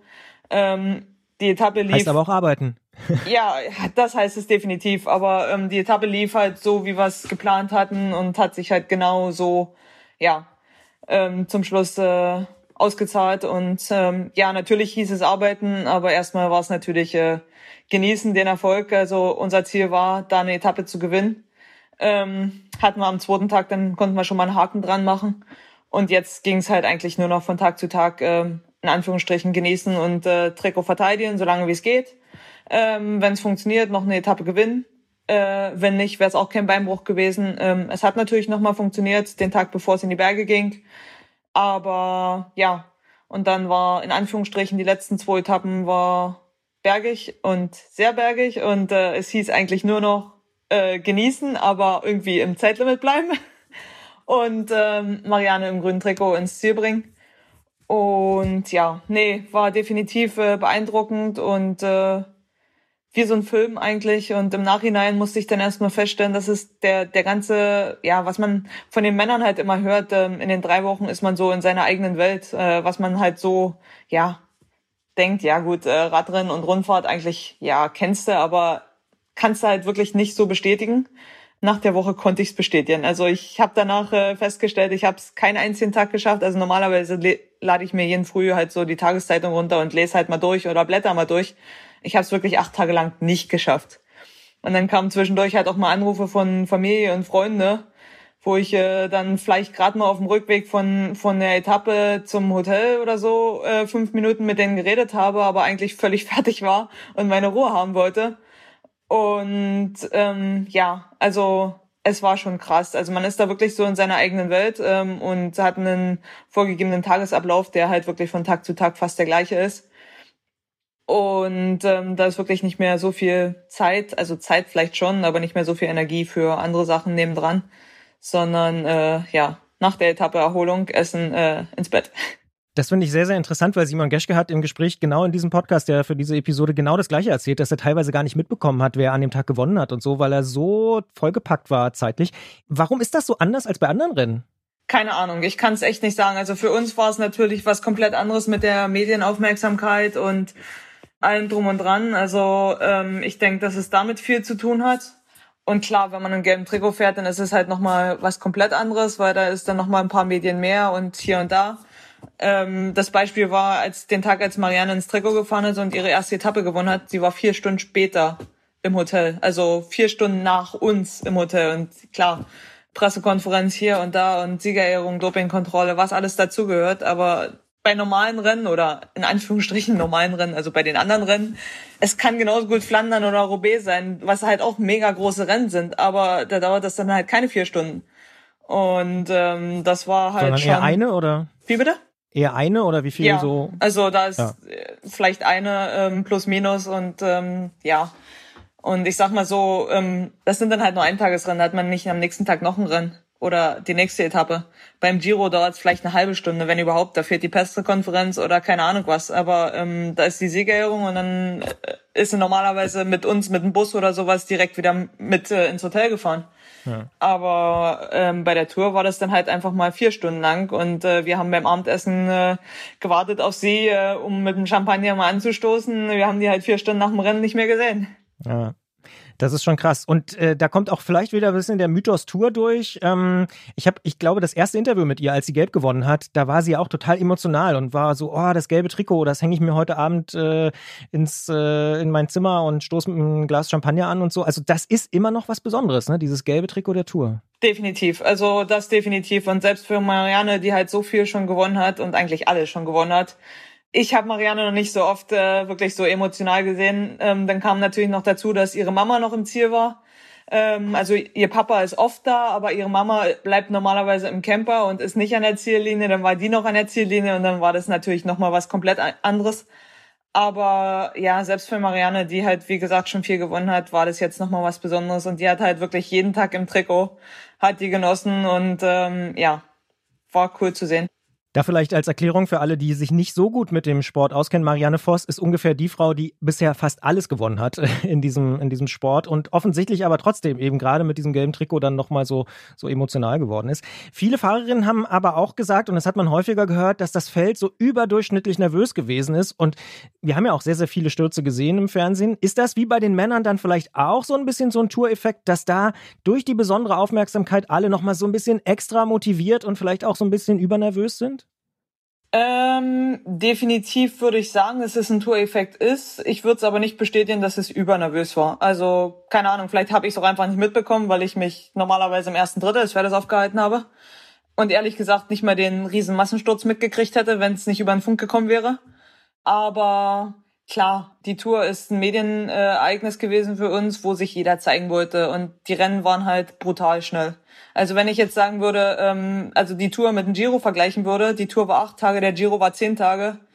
Die Tour war doppelt so anstrengend wie der Giro. Also ich bin aus der Tour rausgegangen und war nicht nur körperlich, sondern halt auch mental sowas von im Arsch, auf Deutsch gesagt. Nach zehn Tagen Giro bin ich rausgegangen ähm, und habe gesagt, okay, es reicht jetzt, aber ich bin eigentlich mit einer besseren Form rausgekommen, als als ich reingegangen bin. Aber nach der Tour, die ersten zwei Tage, ich wollte mein Fahrrad nicht sehen. Das heißt, äh, drei Wochen Tour müssen auch nicht sein. Äh, jein. Äh, ich würde es jetzt nicht unbedingt äh, morgen oder übermorgen oder nächstes oder übernächstes Jahr äh, fahren wollen. Ich denke, das ist halt einfach ein Prozess der Entwicklung. Also sicher, wir haben bei den acht Tagen keinen Ruhetag. Die Männer haben in den drei Wochen Ruhetag, äh, jeweils äh, nach jeder Woche einen Ruhetag drin. Äh, wir fahren den Giro mit zehn Tagen ohne Ruhetag. Also ich denke, dass es jetzt nicht unbedingt das Problem ist, das, was als Frauen nicht können, äh, eine 14-tägige oder dreiwöchige Rundfahrt zu fahren mit den Ruhetagen. Das ganze Ding entwickelt sich dann halt einfach anders. Also da ist dann halt nicht äh, acht Tage lang Vollgas, sondern da sind dann halt mal die äh, Tage mit den Ausreißergruppen dabei, wo halt hinten im Feld Ruhe ist und kontrolliert wird. Aber die Frage ist halt, die jetzt auch aufkam, mit ob's überhaupt möglich ist mit den Sechser-Mannschaften. Also jetzt ist im Gespräch, dass nächstes Jahr eventuell Siemer-Mannschaften für uns zugelassen werden, so wie es im Giro, im Giro in der Vergangenheit auch war. Das wäre ein Schritt in die Richtung, dass man es länger als acht Tage machen kann. aber es muss halt jetzt nicht unbedingt äh, von Schlag auf drei Wochen sein. Also ich glaube, das funktioniert nicht. Ja. Gab es für dich so einen Tour de France Moment, wo du sagst, oh, da hatte ich irgendwie richtig Gänsehaut? War das das Anstoßen mit Marianne Voss oder auf dem Champs-Élysées oder Ankommen? Weiß ich nicht. Gab es so einen Moment, wo du gesagt hast, oh wow, das ist wirklich ganz besonders, merke ich mir? Werde ich auch im halben Jahr noch dran denken? Der erste Etappensieg von Marianne. Also da war ich, ähm, sie war halt in einer Ausreißergruppe, also einer Zehnergruppe, glaube ich, war es, die angekommen ist. Und wir waren in der Gruppe, ja, eine halbe Minute, eine Minute dahinter oder sowas. Und da war so, glaube, 300 oder 400 Meter vom, vom Ziel war so eine Rechtskurve. In der Rechtskurve stand eine riesengroße Leinwand. Und wir sind gerade in die Rechtskurve gefahren, als Marianne den Sprint gewinnt. Und das war halt so, ja. Also das war halt brutal. Und ja, fährt man natürlich nochmal ganz anders ins Ziel und äh, weiß, äh, also da sind mir halt wirklich schon die Tränen gekommen. Wir haben es vorhin schon angesprochen, diese Idee einer solchen Tour de France der Frauen, die gibt's schon sehr, sehr lange und da haben sich auch schon viele große Namen des Frauenradsports irgendwie äh, engagiert. In den 80ern war es vor allen Dingen Johnny Longo, dann schon vor mehr als zehn Jahren auch Marianne Voss, die ja wohl auch da sehr aktiv schon selber äh, unterwegs war und gesagt hat, wir müssen das mal machen. Und die jetzige Renndirektorin Marion Russ, die hat auch im Nachgang betont, dass wohl jetzt erst im Jahr 2022 so richtig der ideale Zeitpunkt war, auch wegen der Teams und so weiter, was da in den letzten Jahren ja noch passiert ist. Könnte man nicht anders andersrum auch sagen, dass es wirklich ziemlich dumm gewesen ist, 2009 damit aufzuhören und gar nicht damit weiterzumachen mit so einer Rundfahrt für die Frauen?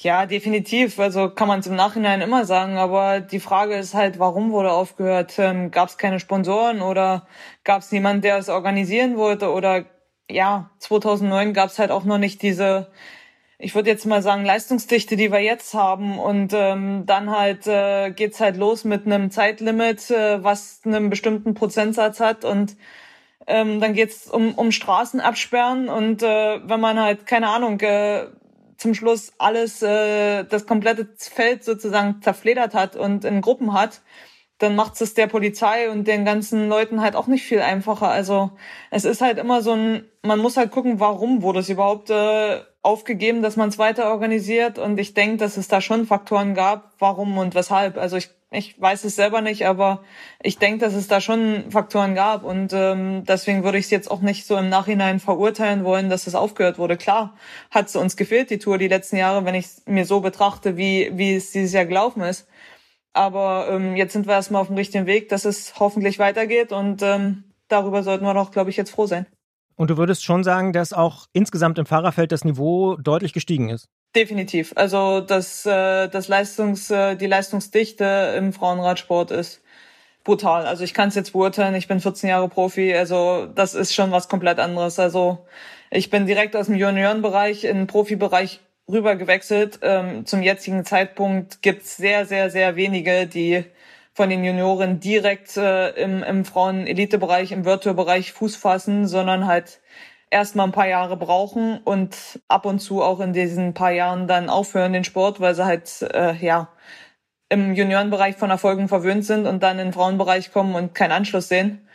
Und ähm, ich glaube, das ist in den nächsten Jahren halt auch der Schritt, dass es selbst bei uns halt den U23-Bereich gibt oder geben sollte. Das heißt, es war auch wirklich eine sehr gute Idee, den äh, ja, World Tour Teams aufzugeben. Ihr müsst jetzt auch Frauenteams haben. Ja, also die Frage ist halt, klar, es gibt äh, einige Teams, die halt äh, eigenständig sind und nicht einem World Tour Team von den Männern angehören. Aber wahrscheinlich geht's in Zukunft dahin, dass es halt fast nur mit der Kombination Virtual Männer und Virtual Frauenteam geht. Weil es dann halt irgendwann halt auch ums Geld, ums Budget, um Logistik und so weiter geht. Was kann denn aus deiner Sicht kommendes Jahr noch besser werden? Also wir haben jetzt viel, viel Applaus gehört, viel, viel gute Sachen, aber du hast schon gesagt, hm, naja, vielleicht wäre es besser, wenn die Teams vielleicht auch mal sieben Fahrerinnen hätten. Ähm, Streckenführung, hast du auch schon gesagt, könnte auch vielleicht ein bisschen anders sein. Also was würdest du dir wünschen, wenn du jetzt Marion Russ äh, anrufen würdest? ja, wie gesagt, also ähm, das mit den Sima-Teams finde ich eine gute Idee. Auf die Idee bin ich jetzt selber noch gar nicht gekommen. Die habe ich jetzt nur in den Medien gestern oder vorgestern gelesen dann halt mit der Streckenführung, dass man da halt einen besseren Mix hinkriegt und die Bergetappen nicht komplett nur zum Schluss liegt, sondern halt da halt schon den, sage ich jetzt mal, den Kampf ums gelbe Trikot eher nicht entscheidet, aber zumindestens äh, mal anfacht und ähm, dann eventuell halt auch größere Abstände in Gesamtklassement hat und äh, eventuell Ausreißergruppen äh, eine Chance gibt. Und ansonsten würde ich jetzt sagen, organisatorisch fand ich's, fand ich's gut. Also hätte ich jetzt keinen Punkt, den ich äh, sagen würde, könnte man besser machen. Also war es echt ganz gut gemacht. Von den Reisereien war es auch gut gemacht. Also ich habe jetzt nur den Vergleich zum Giro, wo wir halt wirklich äh, viel ähm, äh, Reiserei vor und nach den Etappen hatten. Das war jetzt bei der Tour eigentlich, ja, war erträglich. Also eine Stunde, anderthalb oder sowas maximal zur Etappe, teilweise halt sogar weniger. Um das Ganze komplett zu machen, würde ich halt vielleicht noch einen Prolog oder ein Zeitfahren mit reinbauen. Und das wäre eigentlich schon das, was ich ändern würde. Stimmt, vom Prolog und Zeitfahren haben auch einige geschwärmt oder sagen wir es mal gefordert. Ja, ja, ja. also, genau. Ja. Ist die Tour 2023 für dich ein Ziel? Ja, definitiv. Also wenn man sie einmal gefahren hat, will man sie nochmal fahren. Ähm, als Ziel würde ich jetzt nicht unbedingt äh, ja definieren, aber also da da ist bei mir halt immer noch Roubaix an erster Stelle, wenn ich wenn ich wenn ich da auswählen durfte. Aber definitiv, also war ein geiles Erlebnis und hätte ich nichts dagegen, äh, nochmal im, im Rennkalender zu haben. Das heißt, das große Ziel 2023 ganz klar bleibt Paris-Roubaix? Ja. Was steht dies Jahr noch an? Europameisterschaft in ein paar Tagen, ne? Genau, ähm, Europameisterschaft, also das Straßenrennen in München.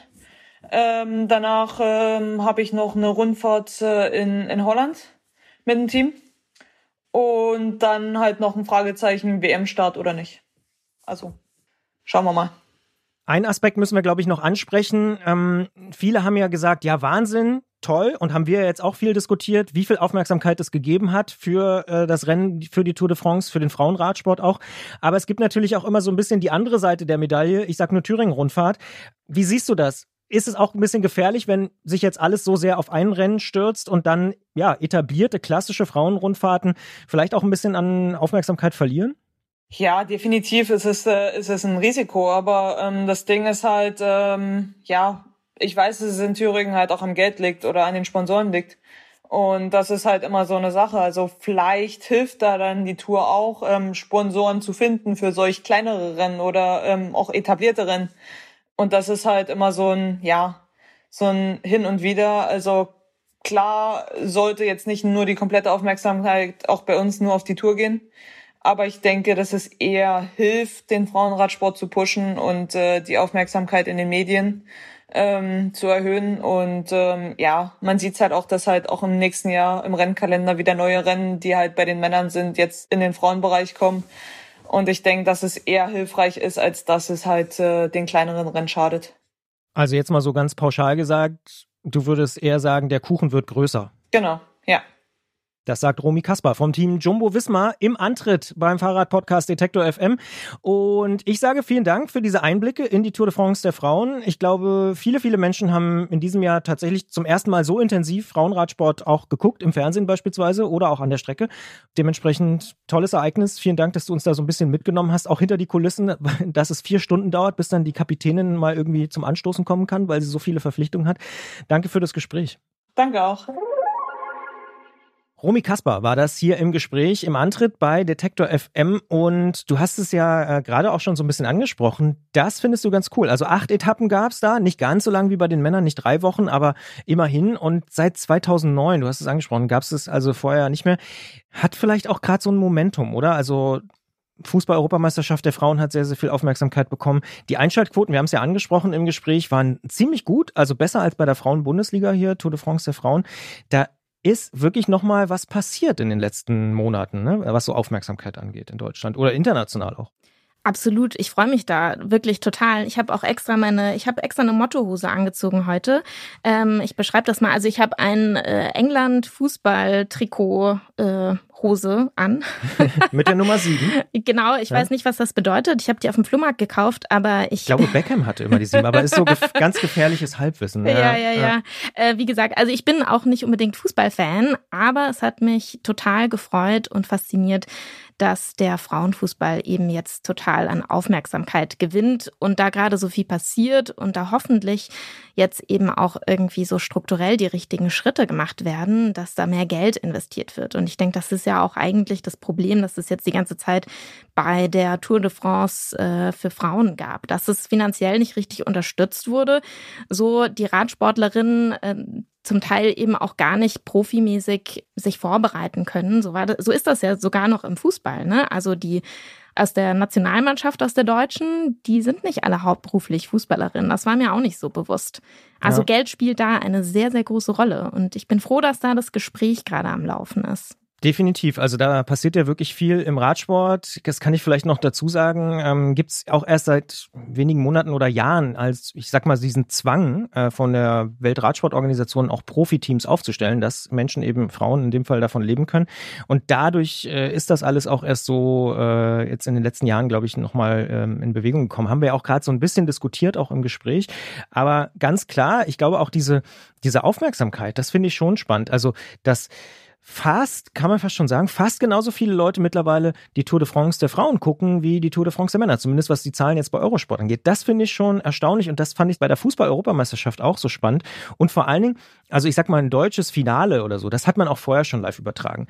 Aber dass dann ein Halbfinale gezeigt wird, äh, Schweden gegen England, im deutschen Fernsehen, abends um 20 Uhr, das hat es, glaube ich, vorher so in der Form noch nicht gegeben. Und das finde ich persönlich auch am Radsport so cool, dass es so ein internationaler Sport ist. Da geht es gar nicht so sehr darum, dass die Deutschen gewinnen und so. Natürlich redet man dann mit äh, einem Simon Geschke, wenn er irgendwie das Bergtrikot gewinnt. Äh, aber man freut sich genauso, wenn es irgendjemand, wenn es ein junger Spanier gewesen wäre oder ein alter Italiener oder so ist oder egal. Ne?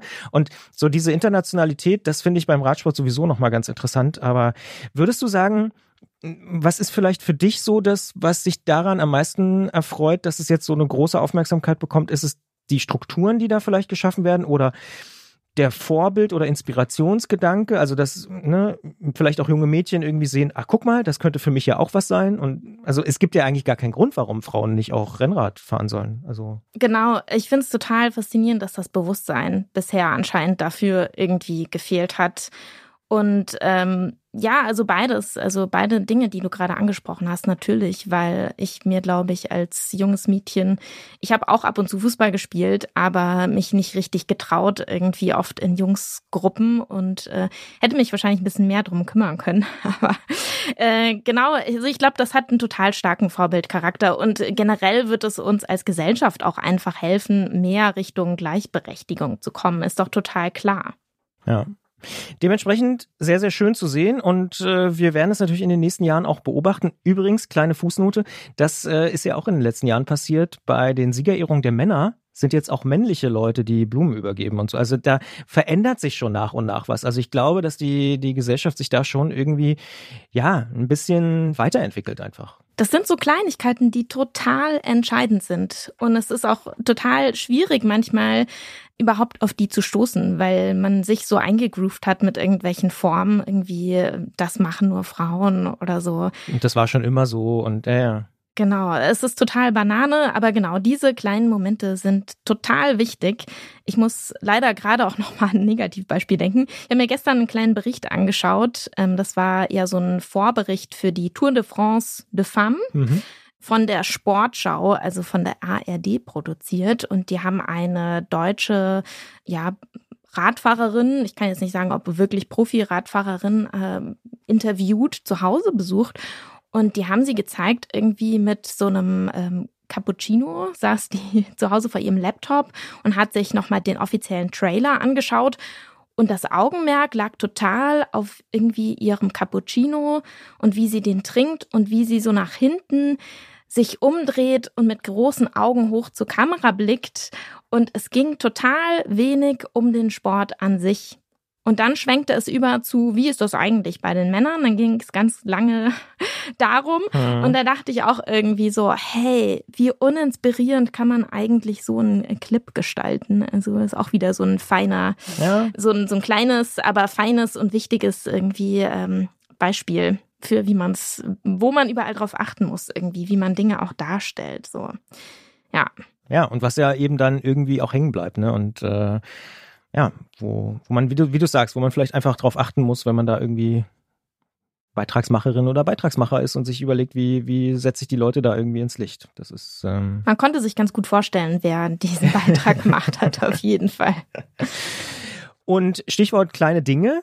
Wir sprechen ja auch über die, ich sag mal, kleinen, manchmal aber auch etwas schwierigeren Themen in Sachen Technik mit Christiane, der Werkstattmeisterin aus Leipzig und natürlich auch diesen Monat wieder. Und du hast es vorhin schon angekündigt, es geht um Montagefett und die richtigen Felgenbremsbelege für Carbon- oder Alulaufräder.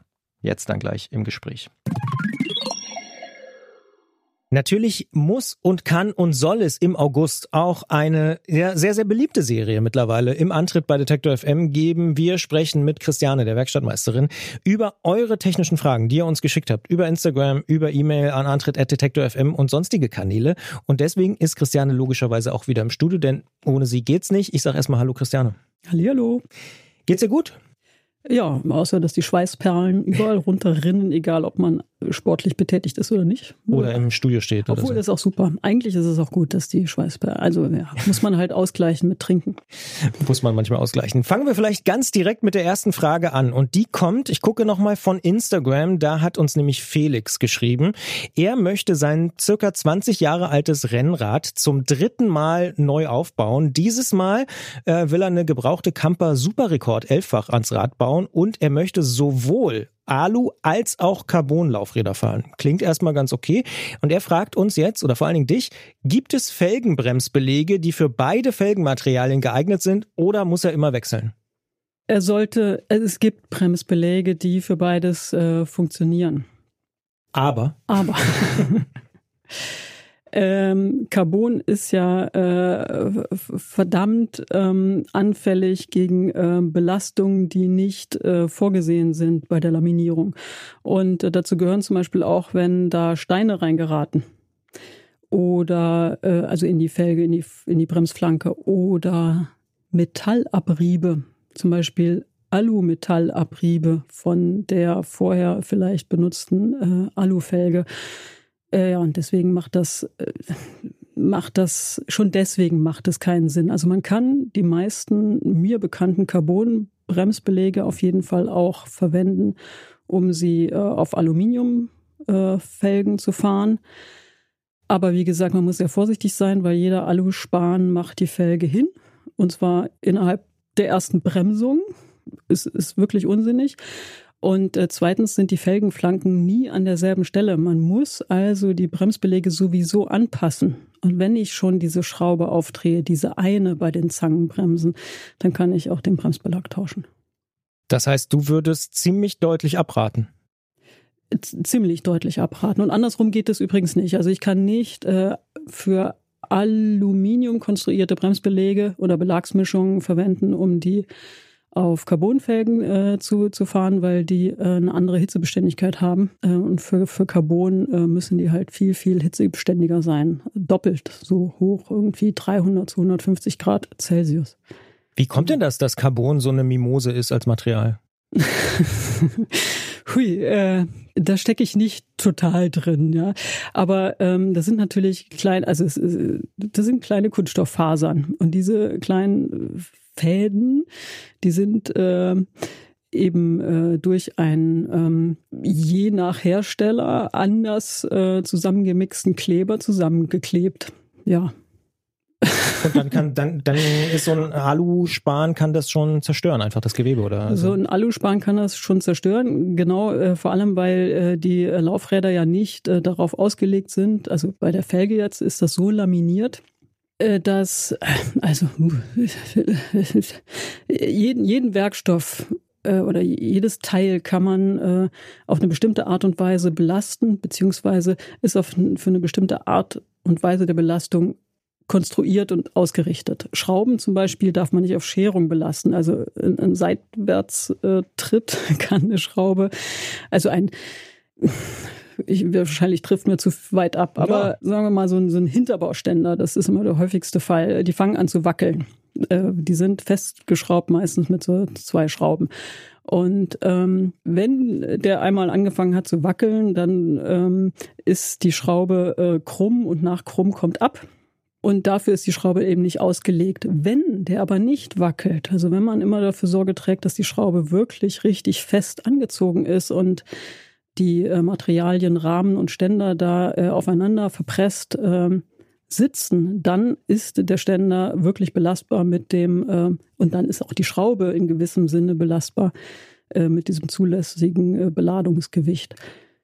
Genau, und so ist das bei Carbon natürlich auch. Also da, ähm, das ist ja nicht einfach nur so ein, was weiß ich, ein Plastikball, sondern, ähm, sondern diese, diese äh, Kunststofflagen, die sind extra so äh, verwoben, dass sie eben auch nicht auf Scherung belastet werden dürfen, sondern eben in Faserrichtung.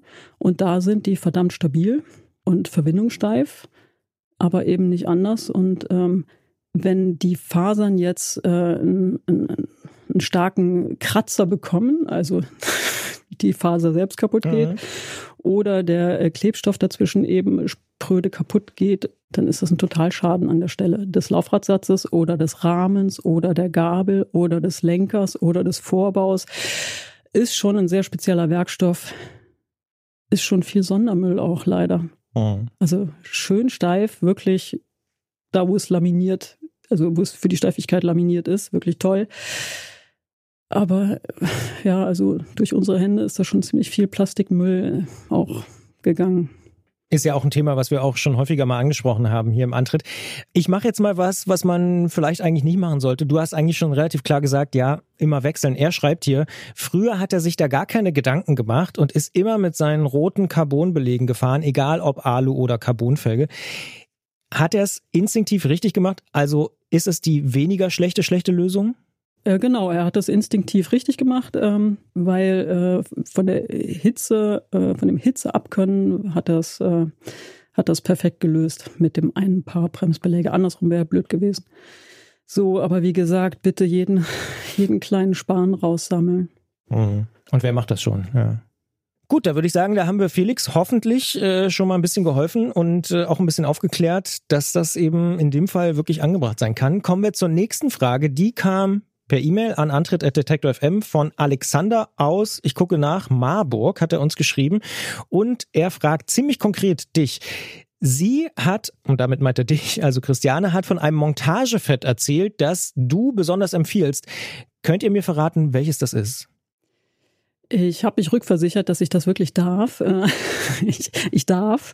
Und mein inzwischen liebstes Lieblingsmontagefett kommt von der Firma Motorex und heißt White Grease. Warum ist das mein liebstes Montagefett?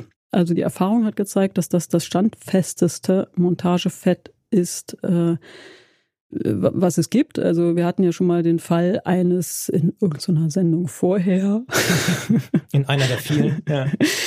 So viele sind es ja noch nicht. Da, da war so eine festgebackene Sattelstütze und so. Also in Leipzig regnet es ja fast so viel wie in London. Und ähm, außer im Sommer. Was rede ich für einen Müll? Also jedenfalls äh, festgebackene Sattelstützen und da ähm, schwemmt der Regen ähm, alle mir vorher bekannten Fette äh, doch gerne raus. Also der ganz normale Alltags Gebrauch. Tretschregen, ja, ja. ja. Und dieses Fett ist da wirklich um einige Hausnummern überlegen und äh, wahnsinnig standfest. Standfest heißt, es bleibt drin das bleibt genau und es verändert sich in der Konsistenz auch nicht und, äh, und schmiert weiter, beziehungsweise ist so eine Art Trennschicht eben zwischen den zwei Materialien. Äh, schmiert weiter, habe ich ja eben gesagt. Und äh, ich habe dieses Fett auch schon verwendet, äh, um äh, eigentlich völlig fertige ähm, Lager, also so ganz früher oder, oder so im BMX-Bereich kommt das wahrscheinlich noch vor, dass man einzelne Kugeln tauschen konnte bei, bei Tretlagern und so. Und wenn die Bahnen, die Kugelbahnen dann aussehen wie so, wie so eine Mondlandschaft und, ähm, und man wirklich nichts mehr machen kann und das, was es heutzutage da an Ersatz gibt, es ist, ist so weich und eklig zu montieren und, und hält dann wahrscheinlich auch nicht lange wirklich. Da lieber von diesem, wenn man das alte Zeugs noch komplett hat, dann äh, lieber von diesem Montagefett nehmen und ähm, da geht es ja jetzt nicht um das letzte Mühe an Geschwindigkeit oder so, äh, sondern dass es einigermaßen läuft. Und äh, da habe ich auch sehr gute Erfahrungen gemacht. So, also Missbrauch sozusagen als Lagerfett. Und der dritte und äh, für mich eigentlich ausschlaggebende Punkt ist, dass äh, dieses Fett äh, carbon-proofed ist gibt es sonst fast nicht. Und man findet also bei den Herstellerangaben auch nichts dazu. Und das ist äh, das Einzige, was ich gefunden habe, dass es eben nicht extra dafür konstruiert ist, aber äh, dass äh, in Verbindung mit Carbonteilen eben die Klebstoffe äh, nicht angegriffen werden, entsprechend da äh, keine Mikrorisse entstehen können. Und das Thema hatten wir ja gerade, dass Carbon so wahnsinnig anfällig ist. Genau. Gibt es noch andere Fette? Also wir haben tatsächlich, muss man ganz offen sagen, kurz vor der Aufnahme auch drüber gesprochen, ob du es sagen darfst. Und ich habe gesagt, ja klar, äh, darfst du sagen, ähm, weil wir kriegen auch kein Geld von der Firma, sondern du sagst einfach, das ist für dich das Fett, was am besten ist. Aber gibt es auch andere gute, wo du sagen würdest, ja, die sind schon auch solide? Äh, das Fett ist übrigens sogar verdammt teuer, wenn man das mit anderen Fetten vergleicht. Und das zahlen wir natürlich auch. Ich habe wirklich viel ausprobiert und nein, es gibt nichts vergleichbar Gutes. Oder ich, äh, so, ich kenne nichts vergleichbar Gutes. Äh, wer weiß, früher es gibt eine, eine, andere Firma, die schon viel, viel länger als Motorex im Bereich äh, Fahrrad äh, mit, mit Schmierstoffen, Fetten und so weiter arbeitet. Das ist Atlantik. Die ähm, machen auch so ein weißes Fett. Das habe ich früher immer benutzt. Das war ich auch mal Fan von, aber äh, das andere ist wirklich besser, wirklich besser. Die Einschätzung von Christiane ganz persönlich zu ihrem Lieblingsfett. Und da gibt's auch eine, ich sag mal, damit zusammenhängende Frage. Und zwar zum Thema Geräusche. Er schreibt, leider begleiten mich auch immer wieder Geräusche auf dem Rennrad. Jetzt fahre ich auch ein Cosmo, sagt er, also auch so ein Titanfahrrad mit Shimano-Kurbel. Und das Lager hat er geputzt, die Pedalgewinde gefettet, die Sattelstütze gefettet, die Sattelklemmschelle gefettet. Und dennoch kommt immer wieder, besonders bei Bergauffahrten, ein Geräusch, das eher das Knarz, Knarz. Wir haben ja schon ein bisschen versucht, die Geräusche nachzumachen, er so Knarz, Knarz äh, macht und was auf eine aus seiner Sicht Verbindung zwischen Kunststoff und Metall hindeutet. Ja, hast du da eine Idee, woran es liegt oder ist es vielleicht wirklich ein Fettthema? ein fehlendes Fettthema. Also kurzfristig äh, kann ich mit jedem Fett äh, so, ein, so ein Knarzgeräusch wegbekommen, aber die Standfestigkeit spricht eben für mein Lieblingsfett. Puh, kannst du bitte nochmal vorlesen, was da, was er schon alles gemacht hat? Kein Problem, ich kann es nochmal zusammenfassen. Also, er hat äh, das Lager geputzt, da, die Pedalwinde gefettet, die Sattelstütze gefettet, die Sattelklemmschelle gefettet und dennoch kommt es immer wieder dazu. Also hat schon relativ viel gemacht. Okay. Ich würde als nächstes, ähm, da würde ich sowieso dazu raten, die Lagerschalen des Tretlagers im Rahmen äh, also das Ausbauen und, äh, und das Fetten und auch gerne wirklich mit diesem Fett. Also andere sagen bei Titan und äh, was wird das sein? Äh, was hat er für eine Kurbelgarnitur da dran? Er fährt eine Shimano-Kurbel. Hm. Gut, das kann entweder Aluminium oder Stahl sein. Stahl hatte ich letztens und ich habe das erste Mal, ich bin das erste Mal gescheitert. Ich habe es tatsächlich nicht rausbekommen. Das ist und ganz furchtbar. Ein T47 Inlager. Oha. ich weiß nicht mal, was das ist. Weiß ich auch nicht, aber ja. ähm, also was auch immer das äh, für ein Material ist, also wird ja entweder wird ja entweder Aluminium oder Stahl sein. Wenn Stahl, dann wird es gehärteter Stahl sein. Dann äh, da äh, nochmal Fett dazwischen. Das äh, ist nicht nur gut gegen das Knarzen, sondern auch, dass man das irgendwann wieder entfernt bekommt. Ganz, ganz wichtig. Also. Mhm. Warum? Das hat mit diesem, mit dieser Wärmeausdehnung zu tun und äh, der Kontaktkorrosion. Und hochwertige Lager, also gerade so geschraubte BSA-Lager oder sowas, die von älteren Rennrädern sind meistens tatsächlich aus gehärtetem Stahl, die, die Hülsen, die in den Rahmen reingedreht sind. Und ähm, wenn der Rahmen dann aus Titan ist, dann unterscheiden die sich in der, in der Ausdehnung bei Hitze oder Kälte eben nicht so verdammt großartig. Das heißt, ich kann dann, und das habe ich wirklich äh, vor zwei Wochen, äh, ich dachte, ich kann, ich kann da gar nicht scheitern, mhm. äh, aus, ausprobiert. Äh, ich bin gescheitert. Also gleichzeitig Eispray auf die innere Hülse und gleichzeitig Wärme außen, damit das Äußere sich dehnt und das Innere sich zusammenzieht hat äh, nichts gebracht. Mein Schraubstock ist kaputt seitdem. Und ähm, also hat sich verzogen zumindest. Ja. Ne? Also äh, das sind echt gewaltige Kräfte. Ich habe nicht noch mehr kaputt gemacht, als äh, schon äh, kaputt war. Aber es ist äh, ja schade. Also wenn man da nicht rechtzeitig fettet. So, aber damit ist das Knarzen dann noch nicht behoben. Irgendwie glaube ich nicht, dass das Knarzen aus dem Tretlagerbereich kommt. Ich würde eher sagen, Schnellspanner. Wer einen Titanrahmen fährt, fährt ja vielleicht auch so Leichtgewicht-Schnellspanner einer Marke mit vier Buchstaben häufig auch, sowas. Und die kommen auch aus dem Schwarzwald, habe ich gehört. Mhm. Ja. Und die äh, sind, glaube ich, auch gewichtsbeschränkt, so 75 Kilo oder sowas. Und die spannen meistens nicht genügend. Also vielleicht mal einen anderen Schnellspanner ausprobieren. Dann, puh, weiß ich gar nicht, ob da die, die Schaltaugen tauschbar sind. Ich schätze mal nicht. Aber das wäre jetzt bei einem anderen Rahmen vielleicht zu gucken, äh, da unter dem Schaltauge da einfach mal auch ein bisschen Fett hinzupacken. Oh. Ja, was interessant ist, mit den Schnellspannern habe ich noch nie gehört. Aber Echt? Ja, hm. ja also ja, da. Ähm, die knarzen auch gerne. Die knarzen, da knarzen die Laufräder auch oh. gerne, genau. Was, äh, und, und die Laufräder selbst natürlich auch an den, an den Speichen. Was auch total gerne knarzt, ist äh, der Sattel in der Sattelstütze. Also gar nicht die Sattelstütze selbst, sondern einfach mal die Sattelklemmung nachziehen.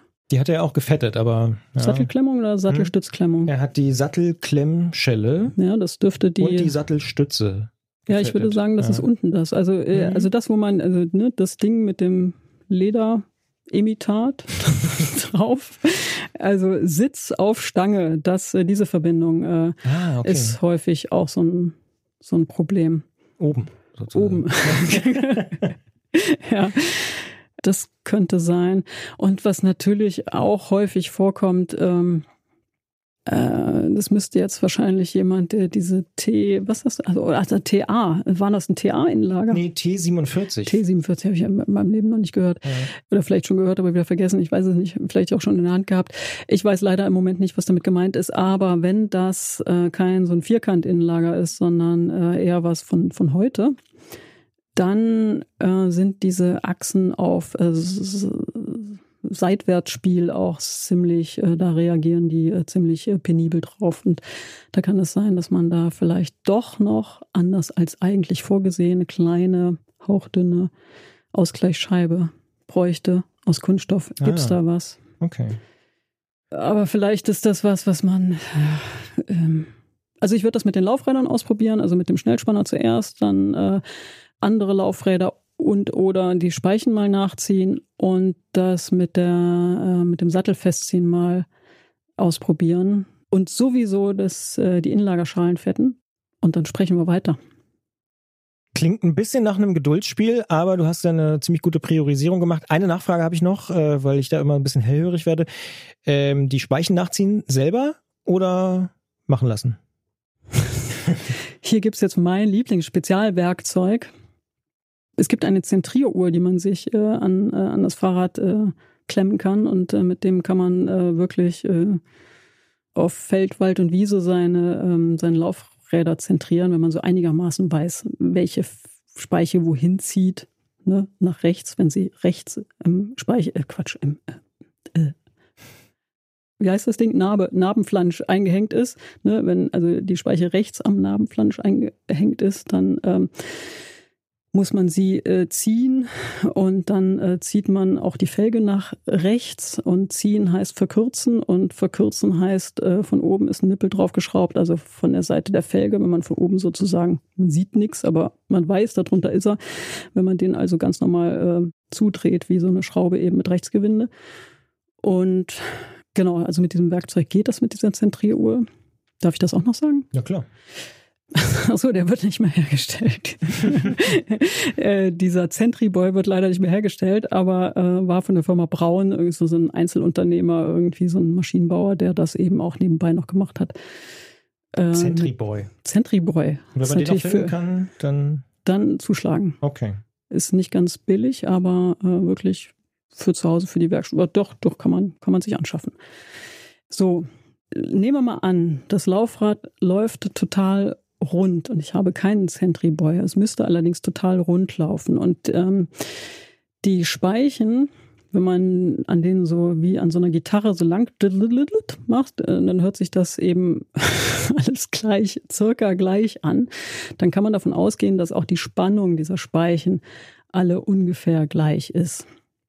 Und wenn man dann äh, die Speichen mit der, also zwei relativ parallel laufenden Speichen, äh, wenn man da mit der Hand reingreift und die auch noch gut bewegen kann, dann kann man da auch bis zu einer Viertelumdrehung pro Speiche, dann natürlich gleichmäßig, ne? das, das geht schon. Mehr als eine Viertelumdrehung würde ich so nicht machen. Und wenn man sowas macht, dann, wenn man das das erste Mal macht, vielleicht mit einer Achtelumdrehung anfangen. Aber doch, das kann man selber machen. Und das kann ich mit so einem Speichenspanner machen. Genau. Und wenn man das Gefühl hat, es wird immer schlimmer, wenn man das Gefühl hat, es wird immer schlimmer und man, man hat dann so ein Chio-Chips oder sowas, dann natürlich aufhören. Also dann, dann vielleicht doch in die Werkstatt. Dann können wir oft noch ausbügeln, was äh, ganz, ganz schlimm aussieht, aber wenn das jetzt nicht belastet wird auf die Art und Weise, äh, gar nicht so schlimm ist. Und wie merke ich das mit einem Achtel Umdrehung? Das, das klingt ja schon ein bisschen filigran.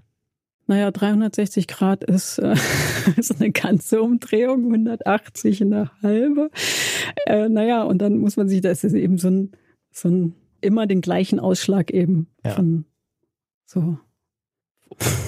Und kann man bei diesem Speichenspanner auch noch was falsch machen? Habe ich auch schon mal gehört, dass man da auch nicht jeden benutzen sollte.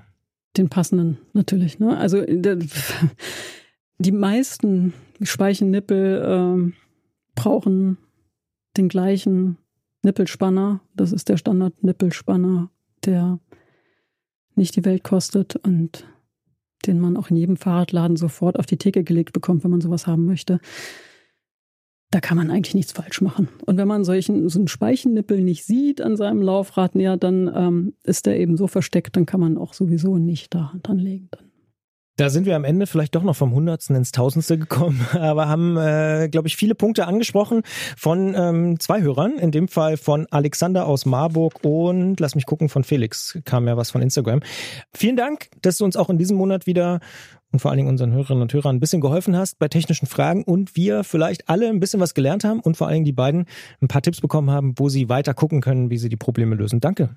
Ja, äh, gerne, immer gerne. Und äh, für Rückmeldungen bin ich immer offen. Jessie, was sind denn so deine häufigsten Probleme? Du hast gesagt, du hast neulich dein Fahrrad selber geflickt. Ja, Wa- Was geht bei dir am Fahrrad am häufigsten kaputt? ich habe tatsächlich immer total Glück gehabt. Ich hatte bisher eigentlich nur ähm, Löcher Also Platten? Platten? Oder? Ja. und äh, gut, das mit dem Licht ist meistens auch nicht so eine ideale Sache, gerade bei älteren Fahrrädern. ja, das stimmt. Dann Also- meistens Dynamo oder so und Ich kaufe mir meistens ein Klicklicht, was Hm. ich dran klemme. Ne? die verliere ich Also, ja immer. Hm. Ja, ist auch eigentlich keine so tolle Lösung, aber ich ähm, habe meistens genau eher Fahrräder, bei denen es dann doch etwas umständlicher ist, das Licht zu reparieren, weil es so alle Teile sind. Und da traue ich mich nicht dran und bin dann zu faul, zur Werkstatt zu gehen. Das heißt, bei dir ist die Lösung dann ähm, so ein USB-Ladelicht oder irgendwie sowas. Genau, Ja. ja. Und verlierst du die nicht ständig? Ich verliere die wirklich. Ich habe aufgegeben. Ich habe jetzt alles umgestellt auf Nabendynamo, weil ich denke, nee, das geht nicht mehr. Ich, Ich vergesse sie ständig. Ja. Das ist mein Problem. ja, das ist auch doof. Mhm, ja. Naja, früher als es noch, als ich noch häufiger in Clubs unterwegs war vor Corona, habe ich die immer da liegen lassen meistens. Oder Handschuhe ist auch so ein Klassiker irgendwie. Naja, egal. Gibt es sonst irgendwie technische Sachen, wo du sagst, ah, das würde ich aber vielleicht in den nächsten Jahren oder so mal machen? Also du scheinst ja so eine Leidenschaft für so ältere Räder zu haben. Also könnte mir schon vorstellen, dass du da noch ein bisschen weiter rumbasteln willst. Oder sagst du, ah nee, eigentlich reicht's, wenn sie fahren. Also ich habe tatsächlich noch ein Rennrad im Keller stehen. Aha. Mhm. Auch ein älteres Modell, das mir mal jemand ähm, ja irgendwie aus Frankreich aus dem Urlaub mitgebracht Du hat. kriegst viele Räder geschenkt, oder? Kann das sein? Das habe ich tatsächlich abgekauft. Das war so ein Ah. Auftrag. Also da hatte ich so einen Kumpel, der auch totaler Fahrradfan war und ich wollte gerne ein Rennrad und der meinte so, ja, ich ich fahre im Sommer wieder nach Frankreich, da gucke ich immer irgendwie auf so älteren Höfen, ob ich da irgendwelche alten Fahrräder abgreifen kann für wenig Geld und der hat die dann eben aufbereitet und das habe ich eben gemacht. Mittlerweile äh, steht das Fahrrad auch wieder relativ lange im Keller leider, weil äh, ich früher ländlicher gelebt habe und da sehr gut mit dem Rennrad rumcruisen konnte. Also am Bodensee war das, also Mm. perfekt fürs Ja. Rennradfahren. War ich ja dieses Jahr auch erst. Es ist Mhm. wirklich sehr schön da. Ja. Super schön. Ja. Also man kann mit einer ganz tollen Aussicht wunderbare Radtouren machen. Und ähm, in Hamburg macht es nicht ganz so viel Spaß, mit einem Rennrad übers Kopfsteinpflaster zu düsen, finde ich. Deswegen, genau, es ist lange nicht in Ist Benutzung gut für die gewesen. Unterarme, aber Ja, wahrscheinlich. Und ich habe mir aber vorgenommen, dass ich mir dieses Rad demnächst irgendwann mal mit jemandem zusammen nochmal angucke. Und ich glaube, da werde ich diesmal ein bisschen genauer zuhören und äh, mich da auch so ein bisschen, ja, ein bisschen mehr drum kümmern und vielleicht mal schauen, ob ich da die ein oder andere Sache vielleicht auch selber machen kann. Klingt nach einem anstehenden Projekt. Mhm. Also ich bin einfach nicht die Person, die sich so durch so YouTube-Tutorials ähm, Ja, Geht mir genauso. manövriert. Ich brauche dann wirklich jemanden, der neben mir steht und einfach Zeit und Geduld hat und mir die Sachen in Ruhe zeigt. Und dann finde ich das total super und habe da auch Bock drauf und äh, will das auch total gerne alles lernen. Also, weil äh, ist ja auch super praktisch. Ja, frag mal Gregor, der ist so ein Typ für YouTube-Tutorials. Der, der, der guckt sich das an und macht's dann einfach. Ähm, Ist ja auch geil, dass es das gibt, auf jeden ja, Fall. ja, aber ich bin da auch nicht äh, geduldig genug. naja. Gut, gut, das klingt auf jeden Fall nach Plänen. Stichwort Pläne. Es gibt natürlich auch bald eine neue Ausgabe vom Antritt von diesem kleinen, aber feinen Fahrrad-Podcast hier bei Detektor FM. Planmäßig am 1. September, also gleich Anfang des Monats. Ihr müsst also, wenn alles normal läuft, gar nicht so lange warten. Also am 1. September kommt die Ausgabe im Stream, am 2. September dann im Podcast. Geht also relativ fix äh, und Gerolf sollte dann wieder da sein, auch das planmäßig. Und der hat garantiert Urlaubsgeschichten im Gepäck. Ich habe eine Nachricht von ihm bekommen aus dem Elsass, wenn ich mich nicht irre. Das heißt, da dürfte auch was mit Frankreich passieren. Ähm, Freue ich mich schon sehr drauf, wenn Gerolf auch wieder hier ist. Also dann Anfang September die nächste Ausgabe hier vom Antritt. Ist er dann auch mit dem Rad unterwegs? Ja, Gerolf kann, glaube ich, nicht ohne. Ich war Ah. ja ohne im Urlaub, habe ich hier auch ähm, großes Geständnis abgelegt schon. Aber äh, ja, Gerolf ist eigentlich immer. Gerolf ohne Fahrrad ist fast unvorstellbar. Obwohl auch das nicht ganz stimmt. Er geht zum Beispiel, hat er ja erzählt, auch mittlerweile ganz gerne mal spazieren.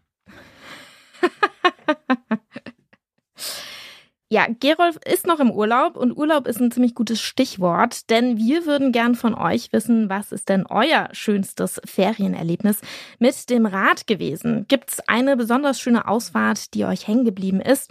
Habt ihr einen besonderen Moment mit dem Fahrrad erlebt? Dann schickt uns die Bilder vielleicht einfach. Euer schönstes Fanerlebnis war immer meine Lieblingsaufgabe in der Schule. Na, nicht so richtig, aber egal. Schickt uns das bei Instagram oder an Antritt at Detektor FM. Euer schönstes Fahrradferienerlebnis und schreibt vielleicht einfach noch zwei, drei Sätze zum Foto dazu, denn wir wollen einige davon natürlich dann bei Instagram auch wiederum mit euch allen teilen. Gerolf und ich und Jesse freuen uns auf eure Bilder. Und ähm, ich habe deinen Kollegen Gregor ja auch schon angesprochen, ne? Der war ja in der vergangenen Ausgabe zu Gast, hat von dieser wirklich faszinierenden Tour erzählt. Erst Roskilde Festival, dann Kopenhagen, Tour de France Auftakt, hast du ja auch schon kurz angesprochen. Und dann ist er noch zurückgefahren, Kopenhagen, Berlin, Leipzig, also diesen Kopenhagen-Radweg äh, in die richtige Richtung, würde ich sagen. Oder ja, weiß man nicht so. Aber auf jeden Fall sehr, sehr spannend. Und er meinte, die dänische Hälfte ist viel, viel besser. Long story short, am Ende haben Jens und Gerolf gesagt, sie spielen TLC mit Waterfalls, weil Gregor so geschwärmt hat vom Konzert in Roskilde. Jetzt hast du natürlich eine ziemlich hohe Messlatte. Welchen Song hast du denn mitgebracht? Eine super hohe Messlatte. Ich äh, war auch total neidisch, dass Gregor TLC tatsächlich live gesehen hat.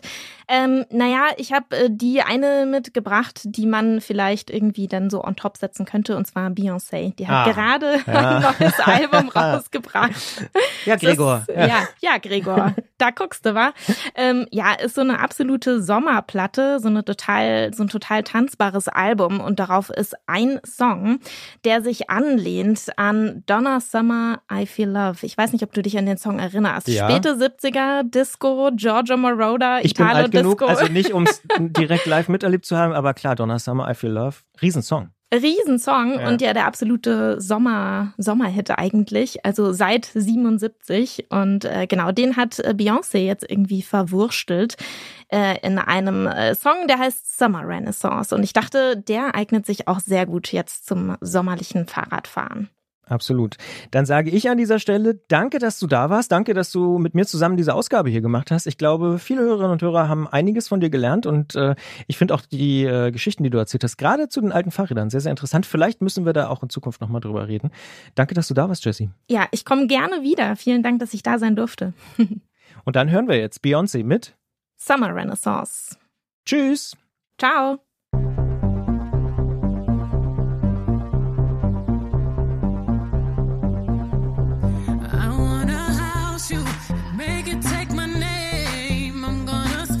to